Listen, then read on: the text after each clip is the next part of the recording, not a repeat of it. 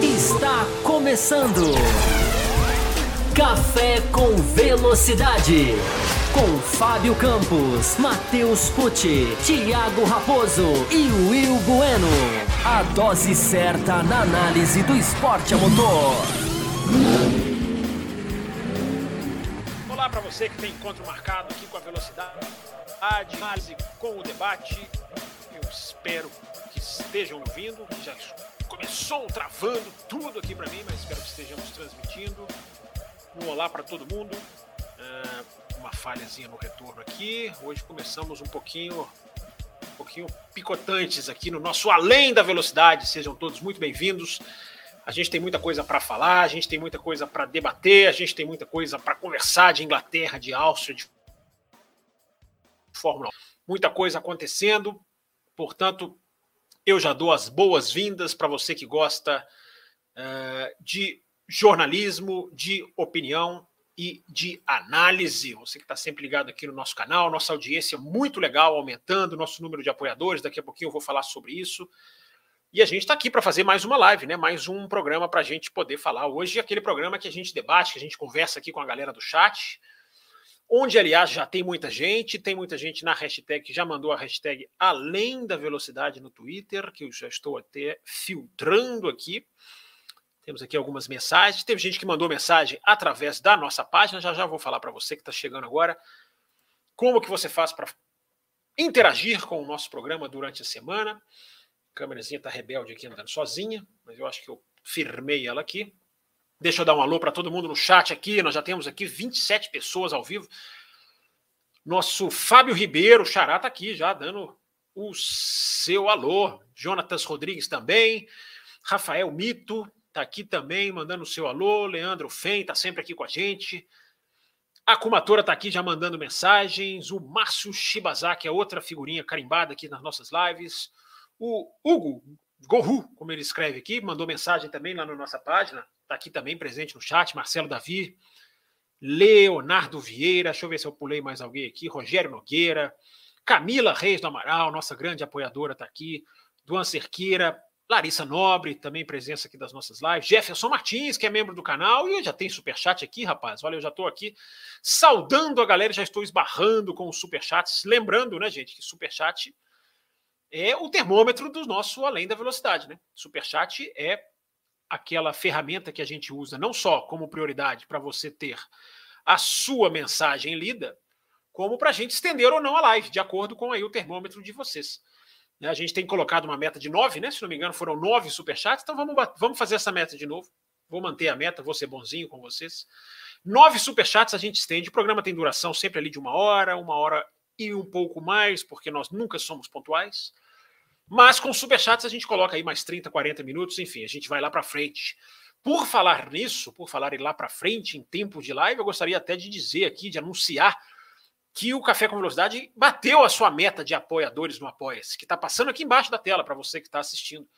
O apoia.se barra Café com Velocidade. A gente recebeu vários apoiadores novos essa semana e a gente bateu a nossa meta, ou seja, nosso combinado de estender aqui a nossa plataforma já está em andamento para que a gente não tenha mais aqui que sofrer restrição de tempo. Graças a todos que apoiaram, muito obrigado a quem está se juntando aí as nossas faixas, né? O cappuccino, a faixa café com leite, que é a, é a primeira, a cappuccino é a do meio, já tem direito a programas exclusivos, e a faixa que sorteia uma F1 TV, uma assinatura da F1 TV, que está aqui na tela para você. Ó. Apoie ou se torne membro do nosso canal na faixa Extra Forte e você concorre. Em breve, a gente já sorteou uma alguns dias atrás, vamos sortear outra. Faixa de assinatura da F1 TV para você ter até o final de 2022 a poder acompanhar a Fórmula 1 aí no streaming, todos os treinos, todas as.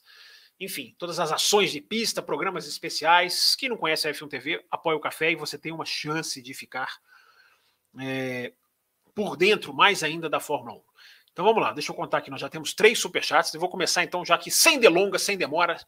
Antes de começar a última delonga e a última demora, porque é aquela que não pode faltar nunca, que é sempre importante para você que está assistindo, se você quiser, se você gosta de Fórmula 1 e você quer se vestir de Fórmula 1, você pode acessar a loja do Botequim GP, já está aqui na tela para você, tela cheia, botequimgp.com.br. Lá você pode encontrar camisas de equipes, camisas de pistas, camisa de pilotos, é, camisa que você gosta, camisa que você nem imaginou que você ia encontrar. Você entra lá na loja do Botequim GP e com o cupom Além da Velocidade, que é muito melhor do que o cupom Café com Velocidade. O cupom Além da Velocidade, você ganha 10% de desconto lá para você comprar. E você ainda dá uma força aqui, dá uma moral para o Além da Velocidade. Então fique ligado, você que gosta não só de assistir Fórmula 1, mas também de trajar-se com camisas de Fórmula 1, você entra na loja do Botequim GP e faz lá sua compra ganhando desconto com o cupom Além da Velocidade. É o Além da Velocidade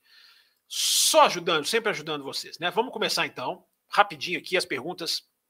A gente tem muita coisa para falar, né, gente? Muita da repercussão me impressionou mais do que o Grande Prêmio da Grã-Bretanha. A repercussão durante a semana foi muito, foi muito é, impressionante na minha visão, foi muito incisiva. Né? Vários pontos de vista diferentes. Acho que a gente está assistindo Fórmula 1 com uma perspectiva bem diferente. Né? Muita gente está assistindo Fórmula 1 esperando uma coisa que, não sei, acho que vale a pena refletir, vale a pena comentar. Já já nós vamos entrar nesse assunto. Antes, rapidamente, deixa eu registrar aqui as mensagens enviadas pelo Hugo Sabino aqui no nosso www.além da velocidade. Não, esquece, apaga tudo. Não tem nada de www além da velocidade. É www.cafécomvelocidade.com.br. E aí você manda sua mensagem para o programa, como fizeram aqui o Hugo Sabino que disse aqui, ó, boa noite, Fábio, todos na live. Ele já dá boa noite aqui na mensagem, ó. Se não tiver nenhum evento extraordinário na corrida desse final de semana, abandono ou acidente, a Red Bull estende a sua hegemonia?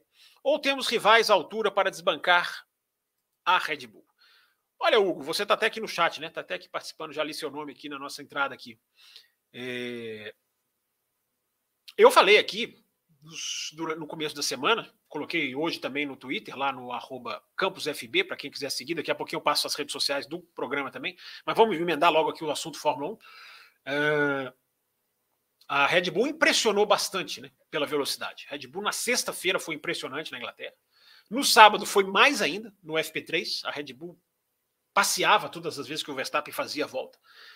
É, o Qualify foi aquela coisa toda no molhado, né? Aconteceu aquilo tudo de que vocês já sabem, de imprevisível. E no domingo, a Red Bull também tinha tudo para vencer a corrida depois daquela largada do Verstappen. Voltou por causa do acidente. Ele foi muito rápido, assumiu a ponta com aquele erro do Carlos Sainz. A velocidade da Red Bull, velocidade, não só a velocidade final, não, estou dizendo velocidade no sentido geral. Foi muito impressionante. Então eu, eu estou, é, digamos, bem de alerta para o que a Red Bull pode apresentar. Pode ter sido uma coisa ali da pista, da temperatura. A Red Bull aqueceu muito bem os pneus. No frio, na sexta-feira, para quem não acompanhou a sexta-feira, no frio, na sexta-feira, a Red Bull estava fazendo duas voltas de resfriamento de pneus, porque na sexta-feira eles fazem muito isso, né? Dá uma volta lançada, resfria, dá outra volta lançada, às vezes dá uma faz uma volta de resfriamento, às vezes faz duas. E na sexta-feira estava muito frio. Então a Red Bull ter feito isso valeu até um rádio do Russell chamando atenção para isso. É, então eu estou dizendo isso que pode ser uma coisa até circunstancial. Não que a Red Bull vai se tornar lenta, evidentemente que não. Mas se ela for tão rápida quanto Silverstone, Houston, os adversários têm um problema. É, e a Red Bull sempre se deu bem na Áustria, né? É uma pista que não coincidentemente, aliás, é coincidentemente, casa da Red Bull, porque né, não é uma pista usada pela Red Bull para Fórmula 1 é, para testes, uma vez ou outra acho que já usaram, não é porque é casa da Red Bull, é por causa das características da pista que a Red Bull sempre se deu lá. Então, vamos ficar de olho nisso aí. Estou muito impressionado com a Red Bull, mas vamos ver. Vamos ver o que pode acontecer na Áustria. A Ferrari também não decepcionou. Não nos esqueçamos que a Ferrari ganhou o Grande Prêmio da Inglaterra, mesmo com o Sainz não sendo o mais rápido no qualifying, ele fez a pole, e não sendo o mais rápido na corrida, ele ganhou. A outra mensagem aqui ó, é do Marcelo Davi que também está aqui no chat. Uh, olá, Fábio Campos, olá, ouvintes do Além da Velocidade. Considerando o burburinho que a Mercedes fez em relação ao Porpoise, seus engenheiros já desconfiavam de algo na área cinzenta do assoalho flexível da Red Bull, que ao investigar um contexto, que ao investigar um contexto, a Mercedes induziu a FIA a descobrir o que suspeitavam e milagrosamente responder, resolveram o problema que tanto reclamaram. Não é bem assim, não, Marcelo. A Mercedes não é que a Mercedes fez nenhum tipo de campanha. É, a Mercedes é uma das equipes que mais está sofrendo. É, a Mercedes, uma diretiva técnica, que é o que está vindo aí para o Grande Prêmio da França, ela poderia ajudar ou não a Mercedes. Eu já, já até citei isso aqui. Dependendo do que foi exigido, se for exigida pura e simples a bandeira vermelha, ou a bandeira, desculpa, a bandeira de, desclassific, de desclassificação ou de reparo, né, a bandeira preta com aquele círculo laranja, que é vá para o box reparar o seu carro, ou até uma desclassificação. É, se fosse apenas isso, pura e simplesmente, a Mercedes estaria em sérios apuros. É, mas tudo que apareceu aí é, pode sim beneficiar a Mercedes. Agora, a Mercedes é, não sabia da questão da placa. Quando a Mercedes, quando uma equipe dessas descobre, gente, ainda que ela não venha aos microfones, quando ela descobre a falcatrua, entre aspas, ou o jeitinho no regulamento, ela arruma um jeito da imprensa vazar. Não é que o Toto Wolff vem, o Andrew Chauvelin vem, pega o microfone e grita aos quatro ventos. Até porque isso existe uma outra, existe até uma implicação legal, uh, jurídica mesmo. Então eles deixam vazar, eles deixam vazar para alguns jornalistas, para gente de perto, para enfim, às vezes outra equipe dá o grito de uma maneira mais, digamos assim, mais, é, olha lá, né, mais incisiva. Então não é que eles sabiam, não. Eu acho que se eles soubessem, a gente já tinha ouvido falar sobre isso há, há, há mais tempo. A FIA descobriu. A FIA foi revisar os carros por causa do Porpoise, por causa do Azerbaijão, em que as trepidações foram acima do, do, do, do esperado, do planejado, do aceitável. E aí descobriram já no Canadá que as equipes estavam fazendo, não é um assoalho flexível, né, gente? Assim, então também vamos colocar certinho. É, o assoalho fica, fica rígido, é a placa, a tábua que existe. Deixa eu pegar aqui o Rubinho aqui, ó. O Rubinho ajuda aqui, ó. O Rubinho é meu auxiliar para assuntos técnicos. É, essa placa aqui, ó, que já existia na época do Rubinho. Essa placa aqui, ó. É, é uma placa antes era de madeira, hoje é um material sintético. Essa placa aqui que ela tem uma, ela tem um objetivo justamente de evitar que o assoalho fique batendo no chão. A questão está toda aqui, ó, na ponta da placa, aonde foi posicionada. Uh, teoricamente poderia ter sido posicionada até mais atrás para poder flexionar, já que o regulamento diz que a ponta não pode. Deram um jeitinho assim bem, bem esperto, que é coisa que a Fórmula 1 faz sempre. Fica quietinho aí, Rubinho. Daqui a pouco você volta se for necessário. É, então, é isso aí a FIA descobriu ao investigar os carros no Canadá, ao começar a investigar o desgaste da placa, o desgaste da, da, da estrutura, meu Deus, me fugiu o nome, da outra estrutura de acessório de metal que fica para ser uh, fazer a rigidez do assoalho. E aí a coisa toda começou. Agora, isso tem um potencial muito grande para mudar para mudar o jogo, né? porque através dessa flexão na ponta, e eu não vou precisar nem do Rubinho, não. Eu faço aqui até com o braço aqui, até melhor para quem está vendo. A ponta dela estaria flexionando mais do que os 2 milímetros. Essa ponta flexionar, olha aqui o meu, o meu desenho aqui, ó, é, faz com que o carro possa levantar a traseira. E levantando a traseira, trabalhando até com um certo reiki, ele evita o porpoising.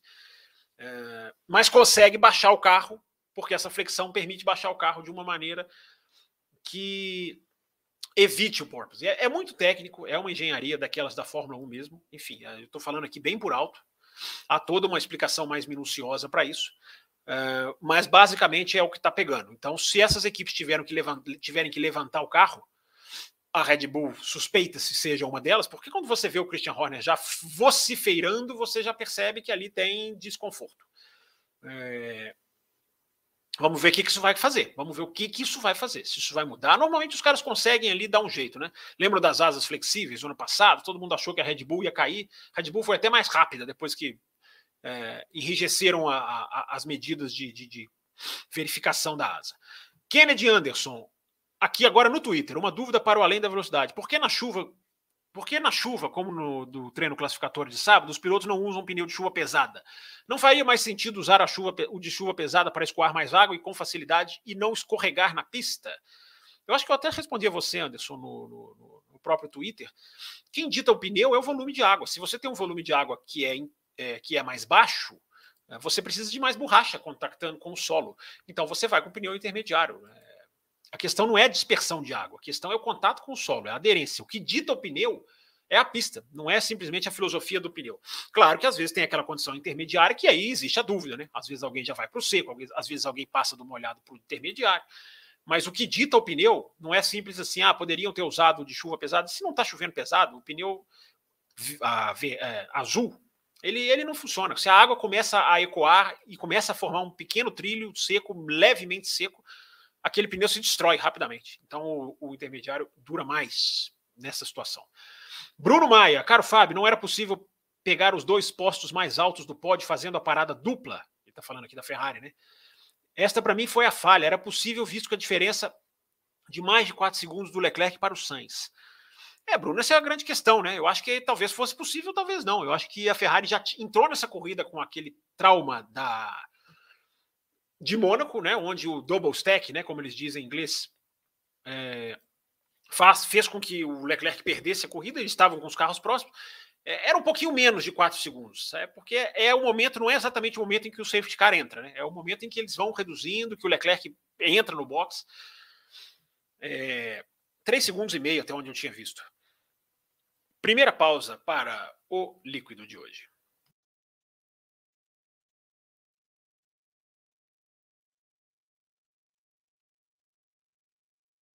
Enquanto isso, você deu o seu like, né? Vocês já deixaram o like de vocês? Tá aqui a mensagem na tela. O like de vocês fortalece o canal no YouTube, faz com que a gente fique mais visível, mais, uh, digamos, mais oferecidos para quem está lá navegando, procurando Fórmula 1. Às vezes o rapaz digita lá Fórmula 1, podcast, live, o seu like faz toda a diferença para que esse cidadão ou esta cidadã uh, encontre aqui o nosso canal e possa conhecer o nosso trabalho, enfim, e debater aqui com a gente e participar. Lembrando que o Superchat tem prioridade, hein? Deixa eu ver se teve mais Superchats aqui. Nós estamos com a nossa metinha de nove e a gente está, deixa eu ver aqui, com três, hein? A gente está aqui um terço da meta já batido. Será que vamos bater? Vocês é quem mandam. É uma maneira de vocês ditarem o já deu, tá bom, ou vamos mais um pouquinho. Então tá respondido aqui, né, Bruno Maia? Essa é a grande questão, a questão aqui da, da, da Ferrari que você perguntou. Eu acho que a, a, a, o grande, a grande análise que eu acho que a gente fez aqui na segunda, eu, o Thiago Raposo e o Will Bueno, é, não é dizer que essa estratégia que a Ferrari foi, foi, a, foi a mais certa, é claro que não. É ponderar que não foi o erro do tamanho que as pessoas estão colocando. Não foi o grande vacilo, o grande, o grande, digamos assim, uma coisa é, indesculpável, inaceitável. Não, o Leclerc estava em primeiro. É, eu acho que se parassem os dois, poderia. O Sainz perderia um pouquinho, mas é muito impressionante como são, como proliferaram nessa semana os profetas do acontecido, né? Porque ninguém sabia, gente. Vamos, vamos ser sinceros, vamos analisar as coisas de sem querer ser o, o, dono da verdade. Ninguém sabia que a corrida viraria aquela coisa maravilhosa que virou. Ninguém sabia que viraria aquele festival de ultrapassagem. Ninguém sabia. Posição de pista, gente, já decidiu muita corrida. Muita corrida. Eu tenho respondido para algumas pessoas lá no Twitter. Imagina se a Ferrari para o Leclerc, o Hamilton fica, porque a grande tendência natural é que quem está atrás não faça o que o líder fez. Eu já citei, já até coloquei no Twitter, já printei a tela é o Hamilton parado no grid da Hungria 2020, né? Uh, sozinho. Ninguém seguiu o Hamilton. Por quê? Porque o safety car coloca o líder de uma prova em situação desconfortável. Essa é uma quase que uma máxima, que eu não vou dizer que é 100% dos casos, porque não, seria exagero. Mas na imensa maioria das vezes, um safety car coloca o líder em desvantagem. Teve muita gente veio falar no Twitter, ah, mas o Hamilton pararia, aí ele viu. Não dá para dizer que o Hamilton pararia, pelo contrário, a tendência a tendência era o Hamilton não parar. O Hamilton tinha feito o pit stop a quatro, cinco voltas antes da bandeira gente, da, da, do safety car. Ele não tinha um pneu velho, ele não tinha um pneu desgastado. É, ah, o Leclerc levaria vantagem. Claro, levaria vantagem, mas a gente não sabia quanto. Né? Então eu acho que a gente tem que ponderar. É, é, é, é, o que eu estou vendo essa semana, já entrando aqui na nossa. Já entrando aqui na nossa, na nossa análise diferenciada, aqui, que é a marca do nosso Além da Velocidade, que é a proposta do Além da Velocidade. É... O que, que está acontecendo na Fórmula 1, na minha visão? Uma enorme pressão, enorme pressão. Mais um superchat aqui, o quarto, hein? Legal. Estou confiante que bateremos a meta. Uh, uma enorme pressão para que a Ferrari privilegiasse o Leclerc. Por quê? Porque se a Ferrari fez o que fez, ganhou a corrida e foi tratada, que é o título dessa live, foi tratada mais como derrotada do que como vitoriosa, é, por quê? O, a única coisa que justifica criticarem a Ferrari e a tratarem como derrotada é que o Leclerc não ganhou a corrida. Como se o Leclerc tivesse que ser o privilegiado em todas as corridas. Esse pensamento já se espalhou pelo universo da Fórmula 1. Não vou nem dizer pelo mundo da Fórmula 1, pelo universo da Fórmula 1. Porque qual é a, qual é a grande marca deste, desse Grande Prêmio da Inglaterra? a grande pressão para escolher o Leclerc como primeiro piloto não veio de dentro para fora. A gente não viu o jogo de equipe, a gente viu lances de jogos de equipe, um deles absolutamente irracional, que foi no final da corrida, mas a Ferrari até tentando, e foi muito criticada por deixar os dois correrem ali por um certo tempo. Ou seja, o que eu li de jornalistas dizendo que a Ferrari foi indecisa, é, não teve pulso, não agiu rápido, não fez o que a outra faria. Uh, há uma pressão de fora para dentro para que o jogo de equipe exista, para que o privilégio de um piloto a um piloto exista. Só que a bolha que a Fórmula 1 está, e muitos ouvintes estão, e muitos jornalistas estão, é de que nós não estamos nem na metade do campeonato. Nós não chegamos nem na metade do campeonato e já existe uma enorme pressão para que a Ferrari trabalhe em favor do Leclerc. A Ferrari trabalhou para ganhar a corrida. Eu tenho dito, e já falei, já tuitei, acho até que falamos isso aqui na segunda-feira. Uh, tudo indica que a Ferrari fez o que fez, pensando que o Sainz faria o papel de escudeiro da primeira à última volta. Coisa que ele não fez. Porque o rádio da Ferrari, dizendo lá o poupe combustível, save fuel, uh, que é muito conveniente se, se, se junta ao convenientíssimo rádio da Mercedes para o Hamilton na Austrália. Não, seu motor está superaquecendo quando ele estava perseguindo o Russell. E é impressionante como as pessoas não questionam, cara. Impressionante, as pessoas não questionam. A equipe fala, acabou. É verdade. Tem que questionar, cara. É muito conveniente para a equipe. Nessa era que a gente vive. Na era em que há sempre a necessidade de privilegiar um piloto ao invés do outro que o Grande Prêmio da Inglaterra se tornou o grande exponente do não do dentro para fora. Não é, não foi como a maioria das vezes. Acontece na pista, quem está de fora ou critica ou aceita ou defende, mas vem de dentro para fora. Nesse final de semana da Inglaterra, embora a Ferrari tenha executado mais de uma vez durante a corrida, veio mais de fora para dentro, porque veio mais gente criticando não ter sacrificado o Sainz ou na hora que o Hamilton estava perseguindo, ou na hora da parada. Na hora da parada, a equipe tentou ganhar a corrida, gente. A equipe tem dois pilotos. O de trás está com o pneu mais desgastado. Uh, o da frente certamente será alternado. O que ele fizer será alternado pelos outros. Hamilton na Hungria. Uh, o que, que a equipe faz? Ela tenta ganhar a corrida. Não estou dizendo que ela acertou. Não estou dizendo que não parar o Leclerc foi o mais certo. Mas é compreensível. E ela ganhou a corrida. Só que há uma chuva de críticas que a tratam como se ela tivesse perdido a corrida. Ela não perdeu. O Sainz ganhou a corrida. Nós estamos na metade do campeonato.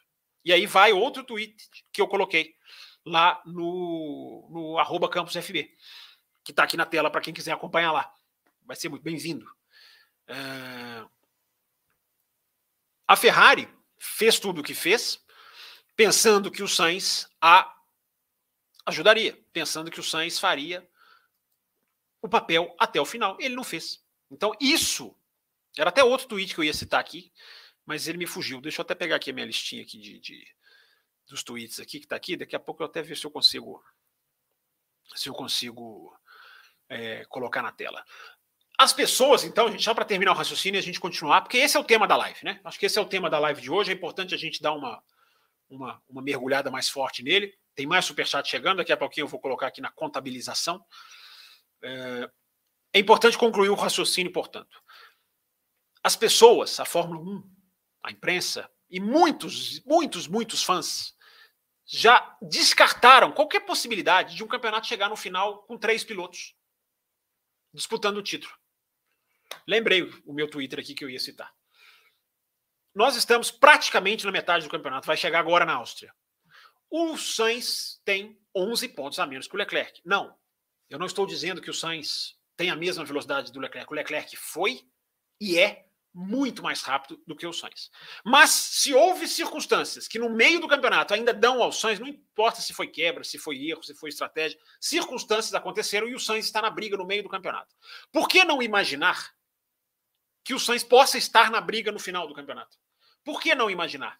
Por que já fechar a porta para esta disputa aberta na Ferrari? Eu vou falar de novo.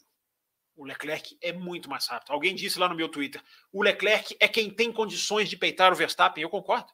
Eu concordo. Se tem alguém ali na Ferrari que tem condições de peitar o Verstappen ou o Leclerc, mas isso não é motivo para você excluir um cara do campeonato já fazendo o jogo de equipe.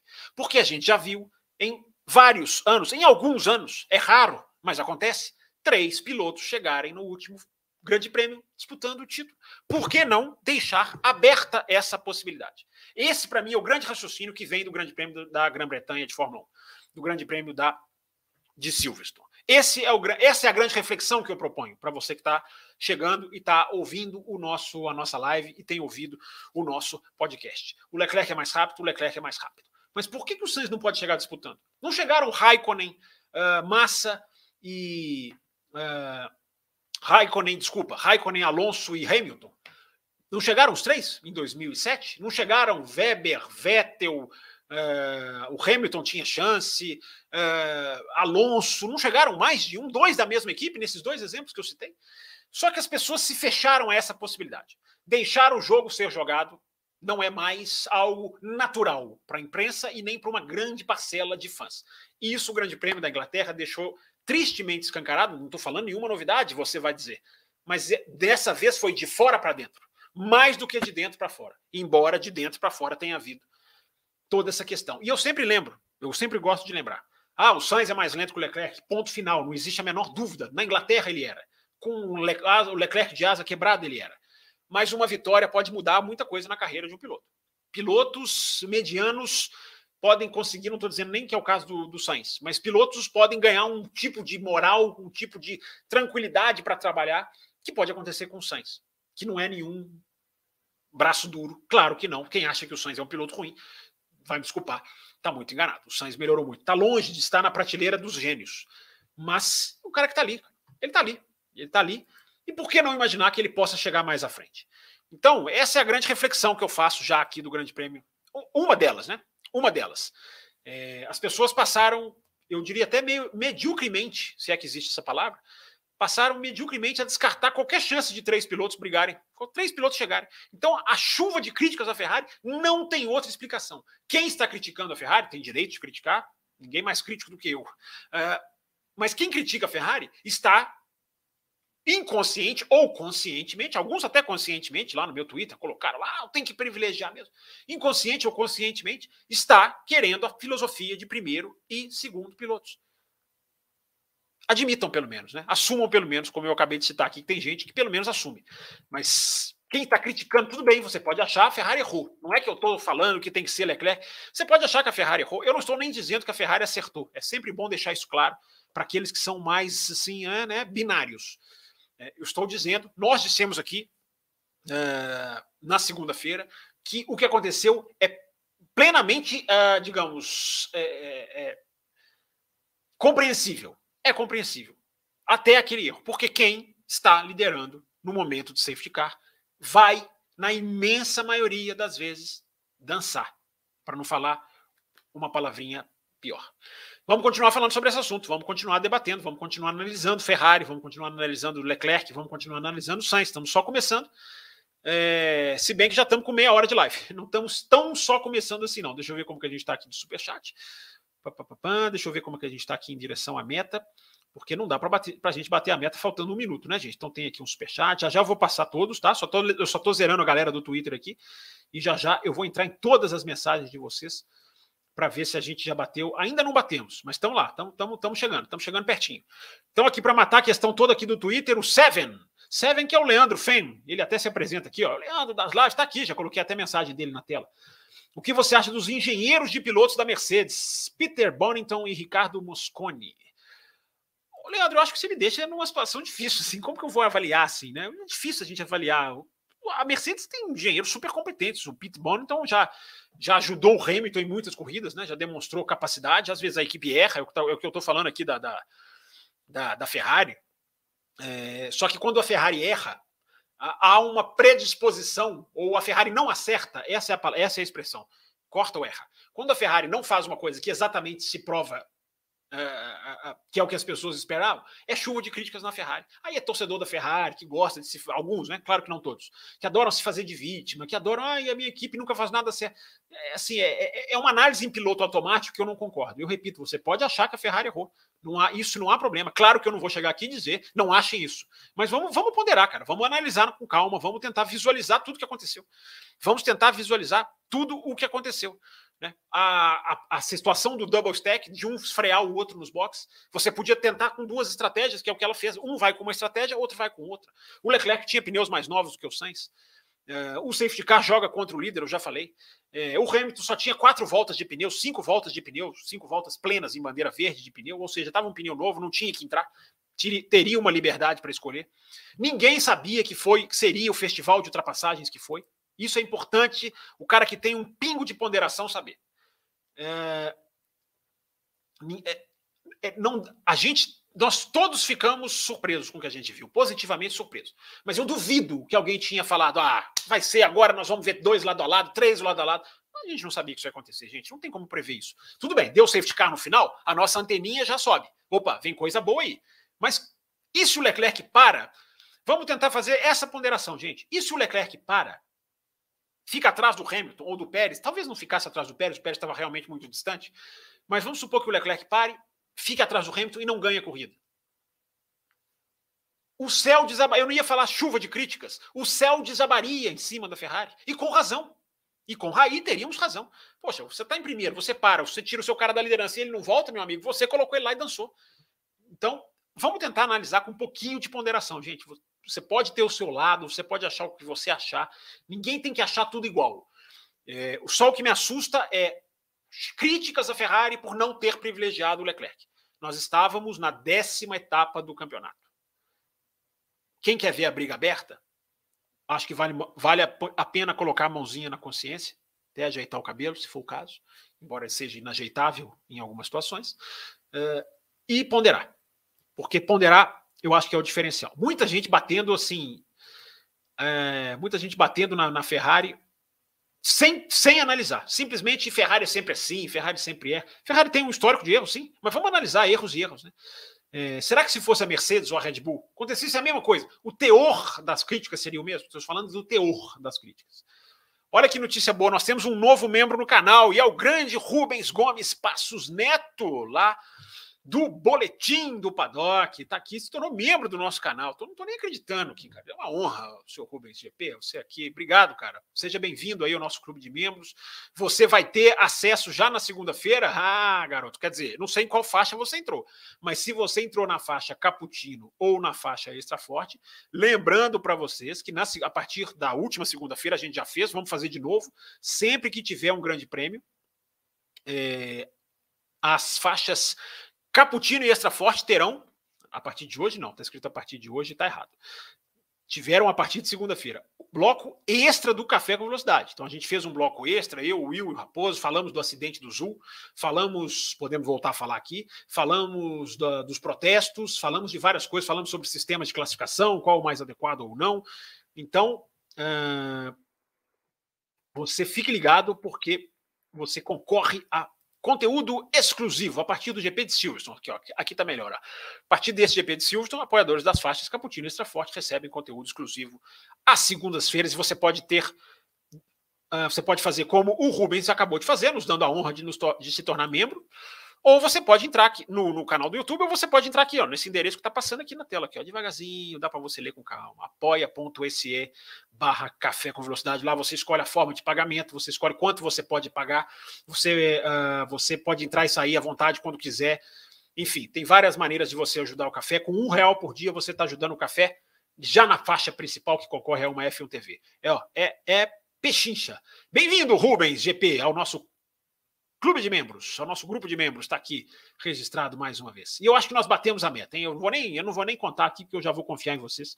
Já pingou o superchat aqui. E eu acho que nós batemos a meta. Deixa eu ver se tem mais um tweet aqui para a gente fechar no chat aqui, ficarmos só aqui no nosso chat, batendo bola. Uh, tem mais um aqui, ó, da No Name, nossa grande No Name. Ela coloca aqui, ó. Gostaria de agradecer ao Campos por falar de sua experiência em Silverstone em um podcast do ano passado. Do ano passado e da semana passada, ou também não lembro. Na live da semana passada foi historinhas aqui de bastidores de Silvio, até com imagens e fotos, não sei se você acompanhou.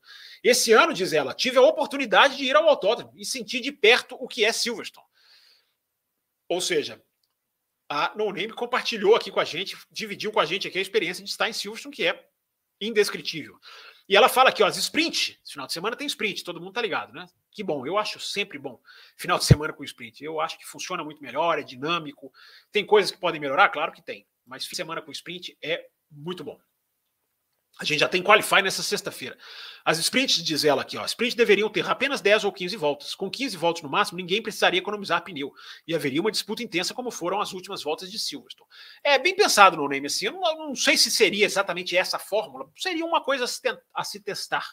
É, eu já falei aqui, mantenho, repito e vou sempre defender, porque quem escuta o café sabe que eu defendo isso há muito tempo.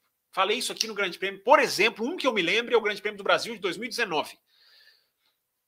A intervenção do safety car. Por que a intervenção do safety car deixa as corridas tão lá em cima da média do que elas são normal, normalmente? Por quê? Eu acho que a Fórmula 1 tem que pensar sobre isso e o nosso, o nosso objetivo aqui é, fa é fazer isso.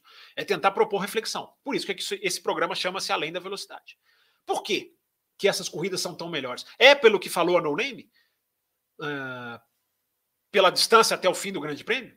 É por causa de diferença de pneus, que sempre há, um vai para um lado, um vai para o outro? É o emborrachamento da pista? O que, que é? Isso tem que ser pensado, isso tem que ser estudado, para se tentar emular, para usar uma palavrinha bem da moda, né? para se tentar emular isso de uma maneira mais corriqueira, mais comum. É, a Fórmula 1 tem que estudar boas corridas. Quem se preocupa com a qualidade do espetáculo tem que pegar os bons exemplos pega os maus exemplos, como a Fórmula 1 fez, pegou o carro que era um, um horror para ultrapassagem, uh, e foi lá e jogou ele fora e trouxe outro. Pegou o mau exemplo e dele saiu uma solução, entre aspas, embora a gente ainda tenha muita coisa para analisar desse novo carro.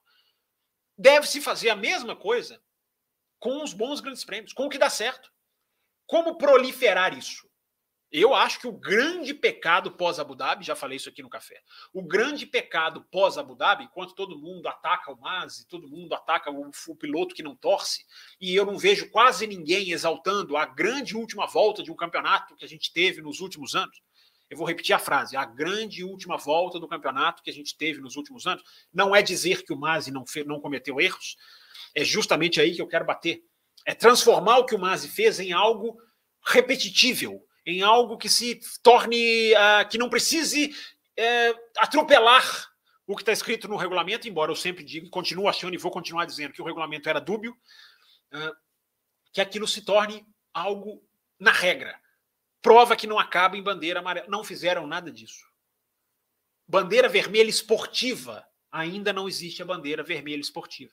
Ela é teórica pressão da Liberty para ser feita. Ou alguém acha que o Mazi fez aquilo da cabeça dele. Ou alguém acha que o Mazi não tinha uma costa quente, embora tudo que aconteceu, a pressão estourou nele. Mas que alguém não tinha falado para ele. Como ele parou o Grande Prêmio do Azerbaijão, naquela pista toda cheia de detritos, porque pista com detrito está no regulamento, bandeira vermelha.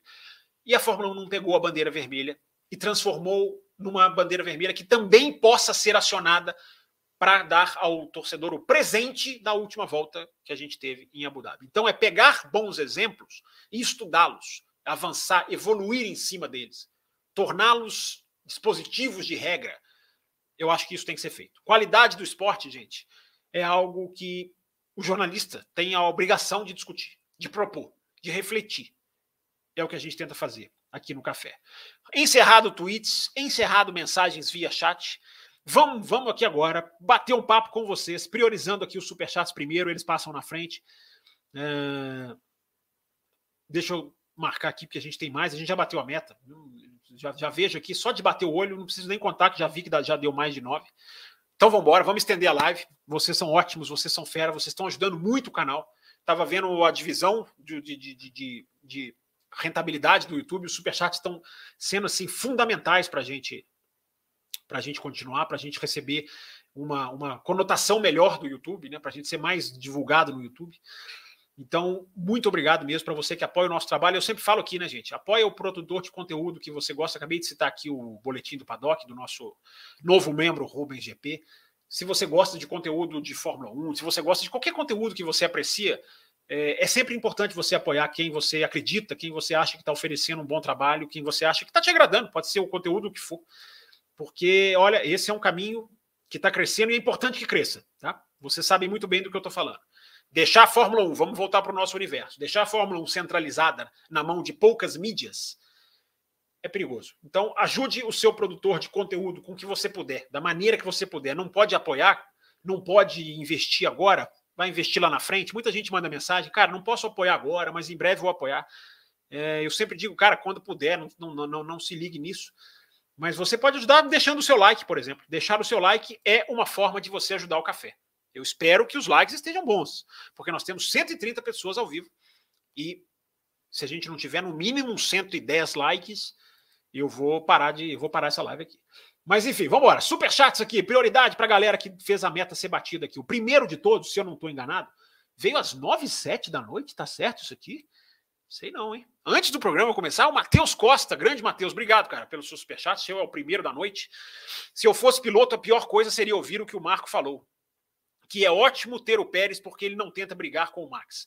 E isso diz muito sobre o Pérez. Que superchat valioso, que superchat que a gente já pode aqui fazer uma dissertação sobre ele. Até porque eu coloquei no meu Twitter também nessa noite, nessa tarde noite de quinta-feira, dia que nós estamos fazendo aqui o Além da Velocidade. Essa manchete, essa declaração do do Helmut Marko, dizendo que o Pérez é um bom companheiro porque ele não briga. Toda essa repercussão do Grande Prêmio da Inglaterra a imprensa inglesa, principalmente, eu não vi a italiana, se alguém viu, me fale aqui no chat. Uh, a imprensa inglesa criticando a Ferrari pela inação, pela indefinição, pela, pelo, por titubear. Uh, toda essa chuva de críticas da Ferrari, toda essa chuva de críticas à Ferrari, melhor dizendo, de muitos fãs, induz a acontecer isso aqui que o Matheus Costa está falando. Induz a acontecer que a gente tenha cada vez mais Bottas, Pérez uh, e por aí afora. O piloto que já é contratado para não incomodar. Eu até acho que foi o caso do Sainz. Porque não nos esqueçamos, quando o Sainz foi contratado, haviam Sainz e Ricardo no mercado. Hoje a escolha é, nem se, não, nem se pensa entre Sainz e Ricardo, mas antes era o contrário. No momento em que o Sainz foi contratado, não era ele o grande candidato, não era ele que tinha as credenciais, digamos, mais em alta. Ferrari acertou na escolha, ok. Demos o braço a torcer. Mas eu sempre fico com o pé atrás. Até porque há uma frase do Ricardo né, que diz: para o que eles querem, o Sainz é o ideal. Essa frase do Ricardo, para mim, entrega muita coisa. E a gente viu no Grande Prêmio da Inglaterra, no Grande Prêmio da Grã-Bretanha, para dizer certinho, a Ferrari pedir para o Sainz economizar combustível, ceder a passagem para o Leclerc, o que ele cedeu, valendo pelo menos a ressalva de que a Ferrari deixou a coisa correr ali o máximo possível e foi super criticada por isso. Super criticada por isso. Mas a Ferrari contratou o Sainz para fazer isso. Só que o Sainz não é exatamente o cordeirinho, ele obedece. Como todos obedecem, na maioria das vezes. Mas há um limite. É o que eu sempre falo aqui no café. Há jogos de equipe e jogos de equipe. O jogo de equipe no meio da prova é uma coisa. O jogo de equipe ali, naquela que a Ferrari fez para o Sainz antes de dar a relargada do safety car, de 10 carros de distância para o Leclerc, aquilo era uma estupidez, não há outra palavra.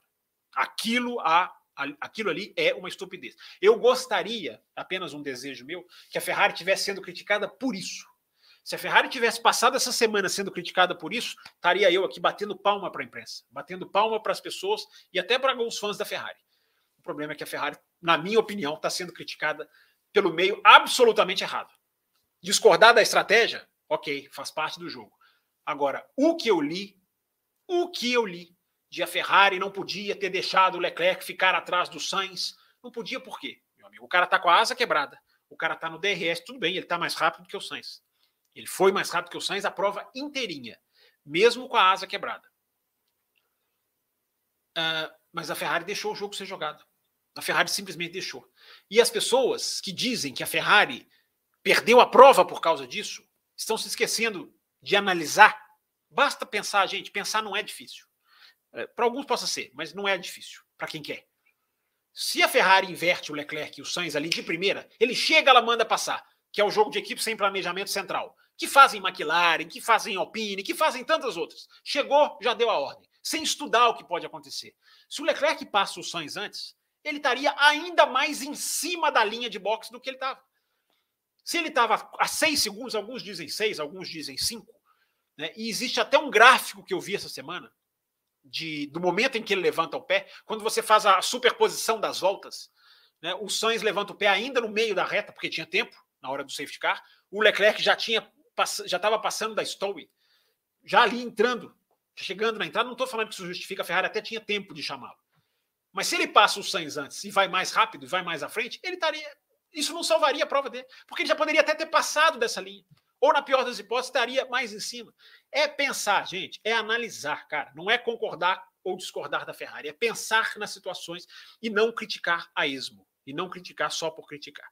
Então é isso, Matheus. Você veja como o seu superchat já valeu mesmo uma mini dissertação aqui, né?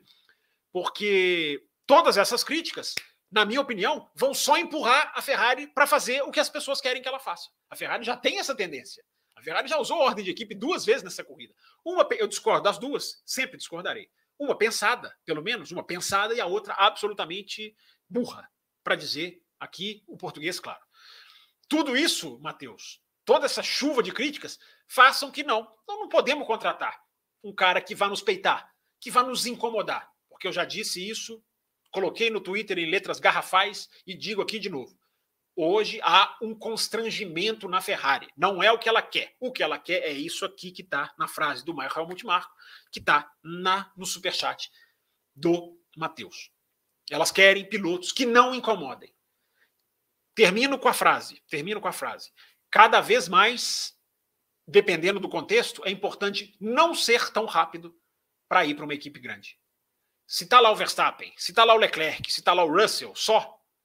É, o quanto vocês acham que essas três equipes, Red Bull, Ferrari e Mercedes, vão contratar um cara o mais rápido possível ou vão escolher um que seja preciso, que ajude o time, como o Pérez, que ganhe corrida quando tem a chance, que faça uma.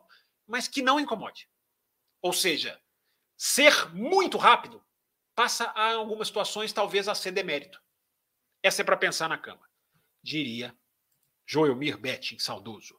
O segundo superchat é do Matheus Costa.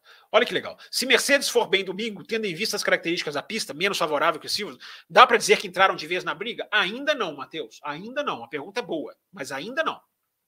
É boa pergunta, porque se a Mercedes for bem na Áustria, é, é, é sério. A gente vai falar, opa, a coisa é mais séria. Mas ainda a Mercedes tem que provar que não é tão sensível. Eu estava pensando uma palavra para definir a Mercedes, pensei essa Sensível é a palavra que define a Mercedes. Ela é sensível à pista, ela é sensível a, um, a uma condição de temperatura. Ela sofreu para aquecer o pneu em Silverstone. Uh, o rádio do Russell na sexta-feira, estupefato pelo Verstappen, está fazendo duas voltas de resfriamento no frio. E ele ainda diz para a equipe, e nós aqui nessa situação, e nós sofrendo para aquecer pneu. E todo o desenhozinho da corrida domingo corrobora isso que o Russell falou, né? Que é o Hamilton, ele não tenta fazer o undercut, ele tenta fazer o overcut. Por quê? dificuldade de aquecer pneu. Se você tem dificuldade de aquecer pneu e você tenta fazer um undercut, ou seja, parar primeiro, a sua dificuldade de aquecer o pneu vai te matar. Porque as voltas pós saída de box são cruciais em quem quer ganhar a posição fazendo o undercut. Então, gente, o estudo da corrida corrobora tudo isso. É, reforça tudo isso. Então, Matheus, sua pergunta é muito boa. Seu segundo superchat ajuda, ajuda também nisso. Mesmo se a Mercedes for bem na Áustria, ainda não é a variedade de circuitos que a Mercedes teve dificuldade. Ela teve muita dificuldade em Mônaco, no Azerbaijão e no Canadá. O Canadá um pouco menos, mas teve dificuldade. Não é, não foi o que foi em Silverstone. Então, Matheus, a resposta é essa. Se ela for bem, se ela for bem na Áustria, cabecinhas podem ser coçadas, mas ainda não bateu o martelo, porque é um tipo de pista ainda de alta velocidade, ainda com muitas retas, isso parece com Silverstone, embora não seja exatamente tecnicamente pistas irmãs, mas com muita calma e ponderação, seu Matheus Costa. Pausa para o líquido, vocês falam demais.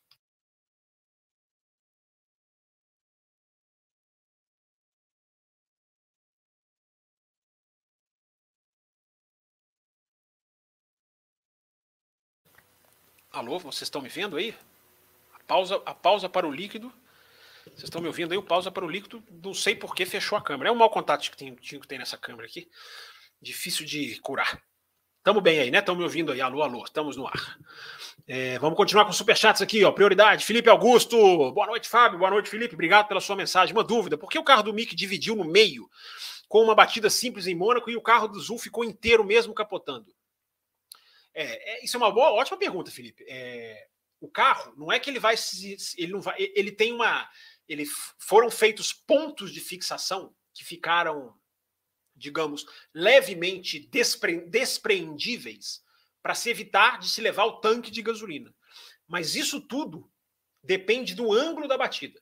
O carro de Fórmula 1, ele não pode. Sua pergunta é muito boa, cara. Muito boa. Vocês estão vocês estão começando super bem aqui, como sempre. O carro de Fórmula 1, a Fórmula 1 percebeu com o acidente do Grosjean que há um momento em que é importante o carro se partir e não levar o tanque. Por que, que eles fizeram alguns pontos do, do chassi mais, digamos, propensos a partir. Não, eu não vou dizer mais frágeis, porque é justamente isso aí que você está dizendo. O acidente do Zul mostra que não, a frágil não é a palavra. Embora a gente possa falar do Santo Antônio, no caso do Zul. Mais lá para frente, talvez. Uh, o que, que a Fórmula 1 percebeu no caso do Grosjean?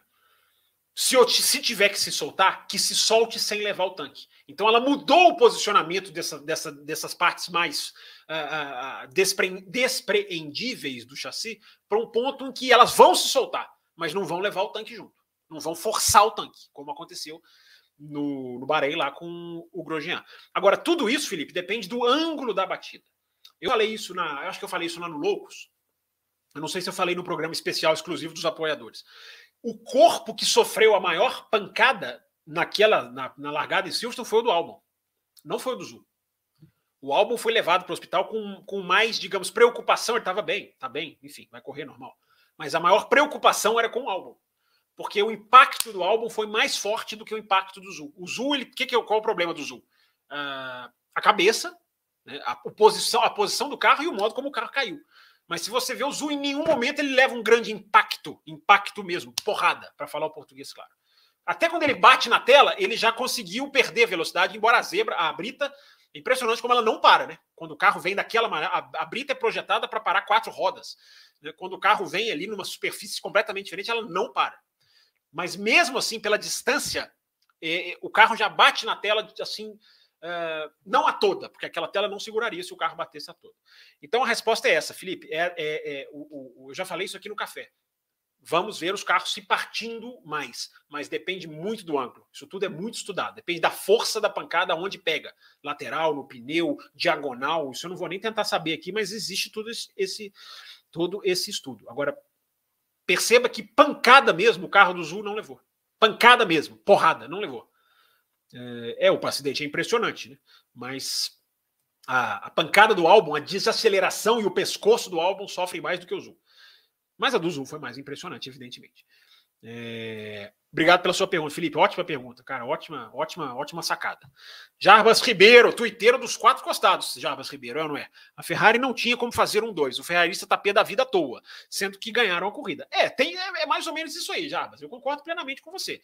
É, o ferrarista tá pé da vida porque ele tá, ele tá leclerquista. Né? Se ele tá leclerquista, ele vai ficar pé da vida. A Ferrari ganhou a corrida, gente. A Ferrari ganhou a corrida. Ela tentou duas estratégias. Ok, ela poderia ter feito uma estratégia que talvez o Leclerc se desse melhor, claro. Repito pela terceira vez. Não é dizer que isso era impossível. É, talvez ela até tivesse, o Jarbas, como fazer um dois. Talvez ela tivesse. Talvez se os dois param, ainda desse para fazer um dois. Talvez desse. Mas é talvez.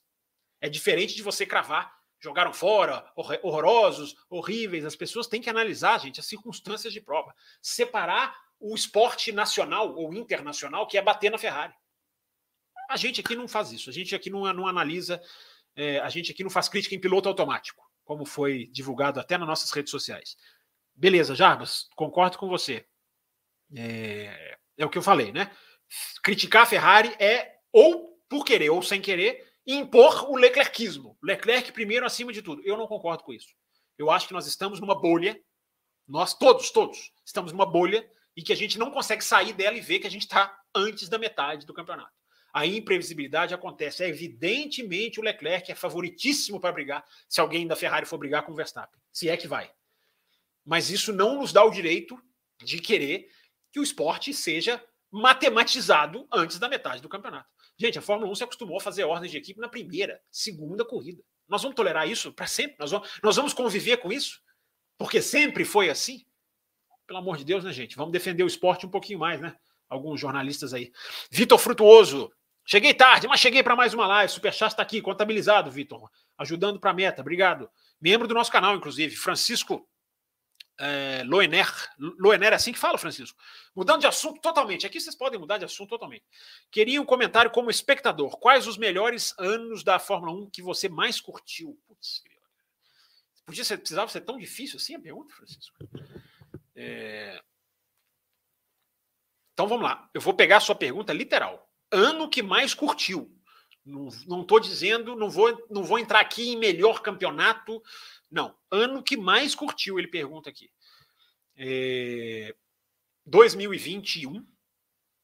Eu acho que é o ano que eu mais curti, porque eu não me lembro de uma disputa de título tão intensa em nenhum campeonato. Nenhum. Já assisti Fórmula 3, já assisti Fórmula 2, já assisti DTM, já assisti Stock Car, campeonatos completos, assisti a NASCAR de 2007 a 2016, 9, 10 anos de NASCAR total, todas as corridas. É, não me lembro de uma disputa de título tão intensa como 2021. Então, pegando literalmente a sua mensagem, Francisco, curtir, eu acho que o do ano passado foi, foi absolutamente impressionante. Agora, além desse, eu curti muito 2010. 2010 é, foi muito legal. Você, você, tinha ali né, aquela questão de Red Bull, de Mercedes, de, desculpa, de, de McLaren ganhando corrida, o Alonso estreando na Ferrari. Eu acho que foi um ano muito saboroso, um ano muito gostoso de curtir 2010, com corridas legais. Não tinha DRS ainda. É... Aliás, cadê a turma do DRS, hein, gente? Que fala que o DRS, sem DRS, não passa na Fórmula 1. silêncio, né? O silêncio dessa turma, né? O silêncio, o silêncio ensurdecedor dessa turma. Que fala que o DRS, sem DRS, não passa na Fórmula 1. Tudo bem, há quem defenda o DRS por isso, por aquilo, por outros motivos. Mas aqueles que dizem que sem DRS não passa, é, onde eles estão nessa semana de Silverstone? Alguma pista? É, mensagens para o café, se acharem algum defendendo isso. É, obrigado pela sua mensagem, Francisco. Então, eu acho que 2010, 2021 são temporadas que eu curti demais. As temporadas do, do Senna, né? Do, do, do, do Senna. A primeira temporada do Rubinho na Ferrari 2000, cara, foi uma temporada muito diferente, assim, também de curtir, cara. Uma temporada muito. É, até para quem viu o Senna, né? Para quem passou por aquele ato, assim, e o Barrichello, eu me lembro do Barrichello na Ferrari. Vou aqui, ó, vou pegar, agora vou pegar ele aqui para falar dele. Eu lembro de olhar esse, justamente esse capacetinho do Barrichello nas cores vermelhas e, e ter uma sensação assim, cara, é, é, é, é, muito legal, é muito interessante. Não, acabou não sendo tão legal o desfecho, embora bonito, embora, embora, enfim, nada também de você falar que é uma decepção. Mas 2000 também foi um ano que foi muito legal de curtir, o Francisco. Legal sua pergunta, cara. Espero que eu tenha respondido aí. E mude de assunto quando quiser, cara. O assunto é aberto, é livre aqui no Além da Velocidade. Aqui não tem ditador. Aqui não tem ditador. Pessoal comenta como se a equipe não tivesse dados. Boa, boa, boa colocação, Bonito. Você que tem aqui um nome parecido com o diretor da Ferrari, né, um pouquinho mais jocoso, mas é isso aí, é isso, isso é verdade. Tem essa questão dos dados também. Não é assim que a gente também não pode, né, é, né Bonito, dizer que eles têm dados e eles servem para tudo. Eles, eles acertam tudo. Não. A Ferrari, a Ferrari, eu repito, vou falar pela quarta vez. Caminhos melhores, sim, poder, poderiam ter sido escolhidos em Silverstone. Mas é diferente de você falar mais uma. Ah lá, não acerta uma, então acaba. O que eu vi de jornalista inglês, bom, citar que estão acabando com o campeonato do Leclerc. Dessa vez eu não concordo, não, meu amigo. Eu acho que não dá para fechar os olhos para circunstâncias da corrida. Esse é o nosso diferencial aqui. Você pode concordar ou discordar. Você pode sempre mandar sua mensagem para nós aqui. Larissa Nobre para bater a meta, Larissinha. Mandou dois. Isso aí, Laricinha, tá certo. Manda 100 mensagens só para bater a meta, eu vou aceitar. Vou aceitar com. Aceito com ressalvas. Mas aceito, Laricinha. Batemos a meta. Obrigado pela sua presença aqui sempre. Muito legal ter as meninas aqui. Realmente o teor das críticas não seria o mesmo, diz aqui. O nosso do quadradinho fez o superchat aqui. Mas acredito que é porque o histórico das outras equipes não é o mesmo da Ferrari. Abraço, Nilson. É, Nilson, é seu nome, né? Beleza. Concordo com você, Nilson. Concordo com você. O histórico mas a gente, nós, jornalistas, aí eu diferencio o jornalista do torcedor. O jornalista não pode analisar por histórico. Ele pode até puxar, mas ele não pode criticar pelo histórico. É o que eu acabei de falar, não tinha nem visto a sua mensagem. Quando o jornalista diz que mais uma vez a Ferrari acabou com a corrida do Leclerc, aí eu acho que o cara está analisando pelo histórico. Ele está se fechando ao fato. E o fato, eu já citei aqui na segunda, já citei no Twitter, já citei hoje. Há vários indícios que faz com que você entenda. Você não precisa concordar, mas você entender. Essa é a grande função que o jornalista eu acho que ele tem que fazer e o que a gente tenta fazer aqui no café e no além. João Carlos Novaes, deixando a colaboração, só vou poder ver amanhã. Muita gente deixa isso, né? Passa, colabora e depois volta. É isso aí, gente. A maravilha da tecnologia, né? Pode ver a hora que quiser, pode assistir quando quiser, de madrugada, vai assistindo em partes, volta, assiste. Teve alguém que mandou uma mensagem um dia desse assistir o programa especial Fórmula 1 2022, que está aqui no canal do YouTube. É só você baixar aqui, você vai ver lá duas horas, mais de duas horas, analisando toda a revolução tecnológica nos carros. Né? É, teve gente que viu recentemente o programa. É um barato isso, né, cara? É um barato isso. Para quem é velho, que nem o Will, é, é legal ver isso. Renan Pereira, Fábio, sou seu fã. Obrigado, Renan. Que isso, cara. Admiro seu trabalho, suas reflexões, conhecimentos de Fórmula 1. Você coloca muita gente de outros canais no bolso. Aí não, aí eu não sei. até porque eu não tenho nem bolso aqui hoje. Mas enfim, brincadeiras à parte, obrigado, cara. Obrigado pela sua mensagem, pelos seus elogios. A gente está fazendo isso aqui graças a vocês, cara. O Além da Velocidade só passou a existir porque existia demanda, né? As pessoas querendo, apoio aumentando, enfim, a gente tinha que entregar mais e estamos aqui entregando. Mas muito obrigado pela sua mensagem, Renan. Vamos embora. Agora vamos às, vamos às mensagens aqui normais, dos, dos, dos, ouvintes normais. Se é que não pintou mais algum superchat aqui. Pintou sim, pintou sim. Então vem para vai para frente da fila. Superchat na frente. Opa, espera o superchat, porque nós temos um novo membro no canal. Gabriel Gaia, bem-vindo para tudo, novo membro no canal. Gabriel, não sei a sua faixa, não consigo ver a faixa que vocês entraram. Enfim, se você está na faixa Cappuccino ou Extra Forte, você tem programa exclusivo para você assistir segunda-feira sobre o Grande Prêmio da Áustria, complemento da análise da Áustria. E se você está na Extra Forte, já já tem sorteio da F1 TV para você. Muito bem-vindo, Gabriel. Será que nós vamos bater a, aquele recorde de quatro componentes novos, quatro membros novos, no Além da Velocidade? Raposo? Raposo abalou as estruturas quando viu aquilo. Passou até me chamar de senhor. É, superchat aqui, ó, do nosso Rafael Ribeiro. Será que um carro por equipe e 20 equipes no total não proporcionaria melhores disputas e solução para pilotos que não aceitam, não aceitam serem segundos? É uma reflexão é, excelente, Rafael. É assim, na, na prática, ela não, não vai se pegar, porque 20 equipes, a Fórmula 1 não quer botar nem mais uma, né? nem um Andretti. É, você, tinha, você teria que diluir né, o que há ali. É, na prática não dá, mas na teoria você está certo, cara. Na teoria. Ou você, o que muita gente fala, né? Você obrigar já já a Fórmula 1 eu acho que tem condição de fazer isso. Talvez ainda não. Se você pensar em equipes como a Haas, por exemplo. Mas daqui a pouco ela pode talvez obrigar patrocínios diferentes. Patrocínios diferentes, por que não? Aí você já dá uma equilibrada nisso aqui que você está falando. Mas é tanto privilégio, né, Rafael, que é isso que tem. Essa sua teoria. Né? Se fossem 20 independentes, nós teríamos corridas. Você acaba com o jogo de equipe. Jogo de equipe. Não existe mais jogo de equipe. Existe jogo de equipe? Não existe. Olha que eu acho que nós vamos, olha que eu acho que nós vamos estremecer as estruturas. Vitor Frutuoso. Vitor Frutuoso, você já não era membro do canal? Eu, talvez eu esteja delirando aqui. Independente disso, became a YouTube member. Mais um membro, três, hein? Vamos bater o recorde, né? Mais um aí, gente. Vamos lá, vira membro aí pro Raposo para eu poder falar Raposo. Quatro de novo, quatro de novo. Três aí nessa edição já viraram membros. Sejam muito bem-vindos, gente. Vocês podem ter certeza que o apoio de vocês não será uh, não será em vão. A gente vai continuar sempre trabalhando para levar mais conteúdo e tentar estudar cada vez mais. Quanto mais a gente tem incentivo de vocês, mais horas a gente pode se dedicar ao canal. Mais horas a gente pode se dedicar a, a correr atrás das coisas, a correr atrás das informações. Isso já está acontecendo. Não tenham dúvida, não. Isso já está acontecendo. Então é a minha maneira de agradecer a todos vocês aqui. Deixa eu ver se eu não pulei nenhum superchat, se eu já posso continuar aqui a, ou começar né, a ler as perguntas dos normais, eu vou passar um pouquinho mais rápido, nós já temos uma hora de programa. O programa estaria encerrando neste momento, não fosse o superchat de vocês. Olha aqui a mensagem do Washington Campos. Como vai você? Tudo bem, Washington Campos. Corrida de Fórmula 1 muito boa, né? Áustria chegando, audiência do canal aí batemos quase 10 mil, deu quase 10 mil de audiência nesse último programa de segunda-feira, o que é um grande orgulho. Então vamos muito bem, vamos aqui tentando sempre correr atrás, né? Nunca, nunca sentar em cima do, do, do do crescimento, digamos assim. É, Felipe Augusto dizendo aqui não vai conseguir acompanhar a live, mas depois é, né, deixou, ele já deixou a contribuição dele aqui, né?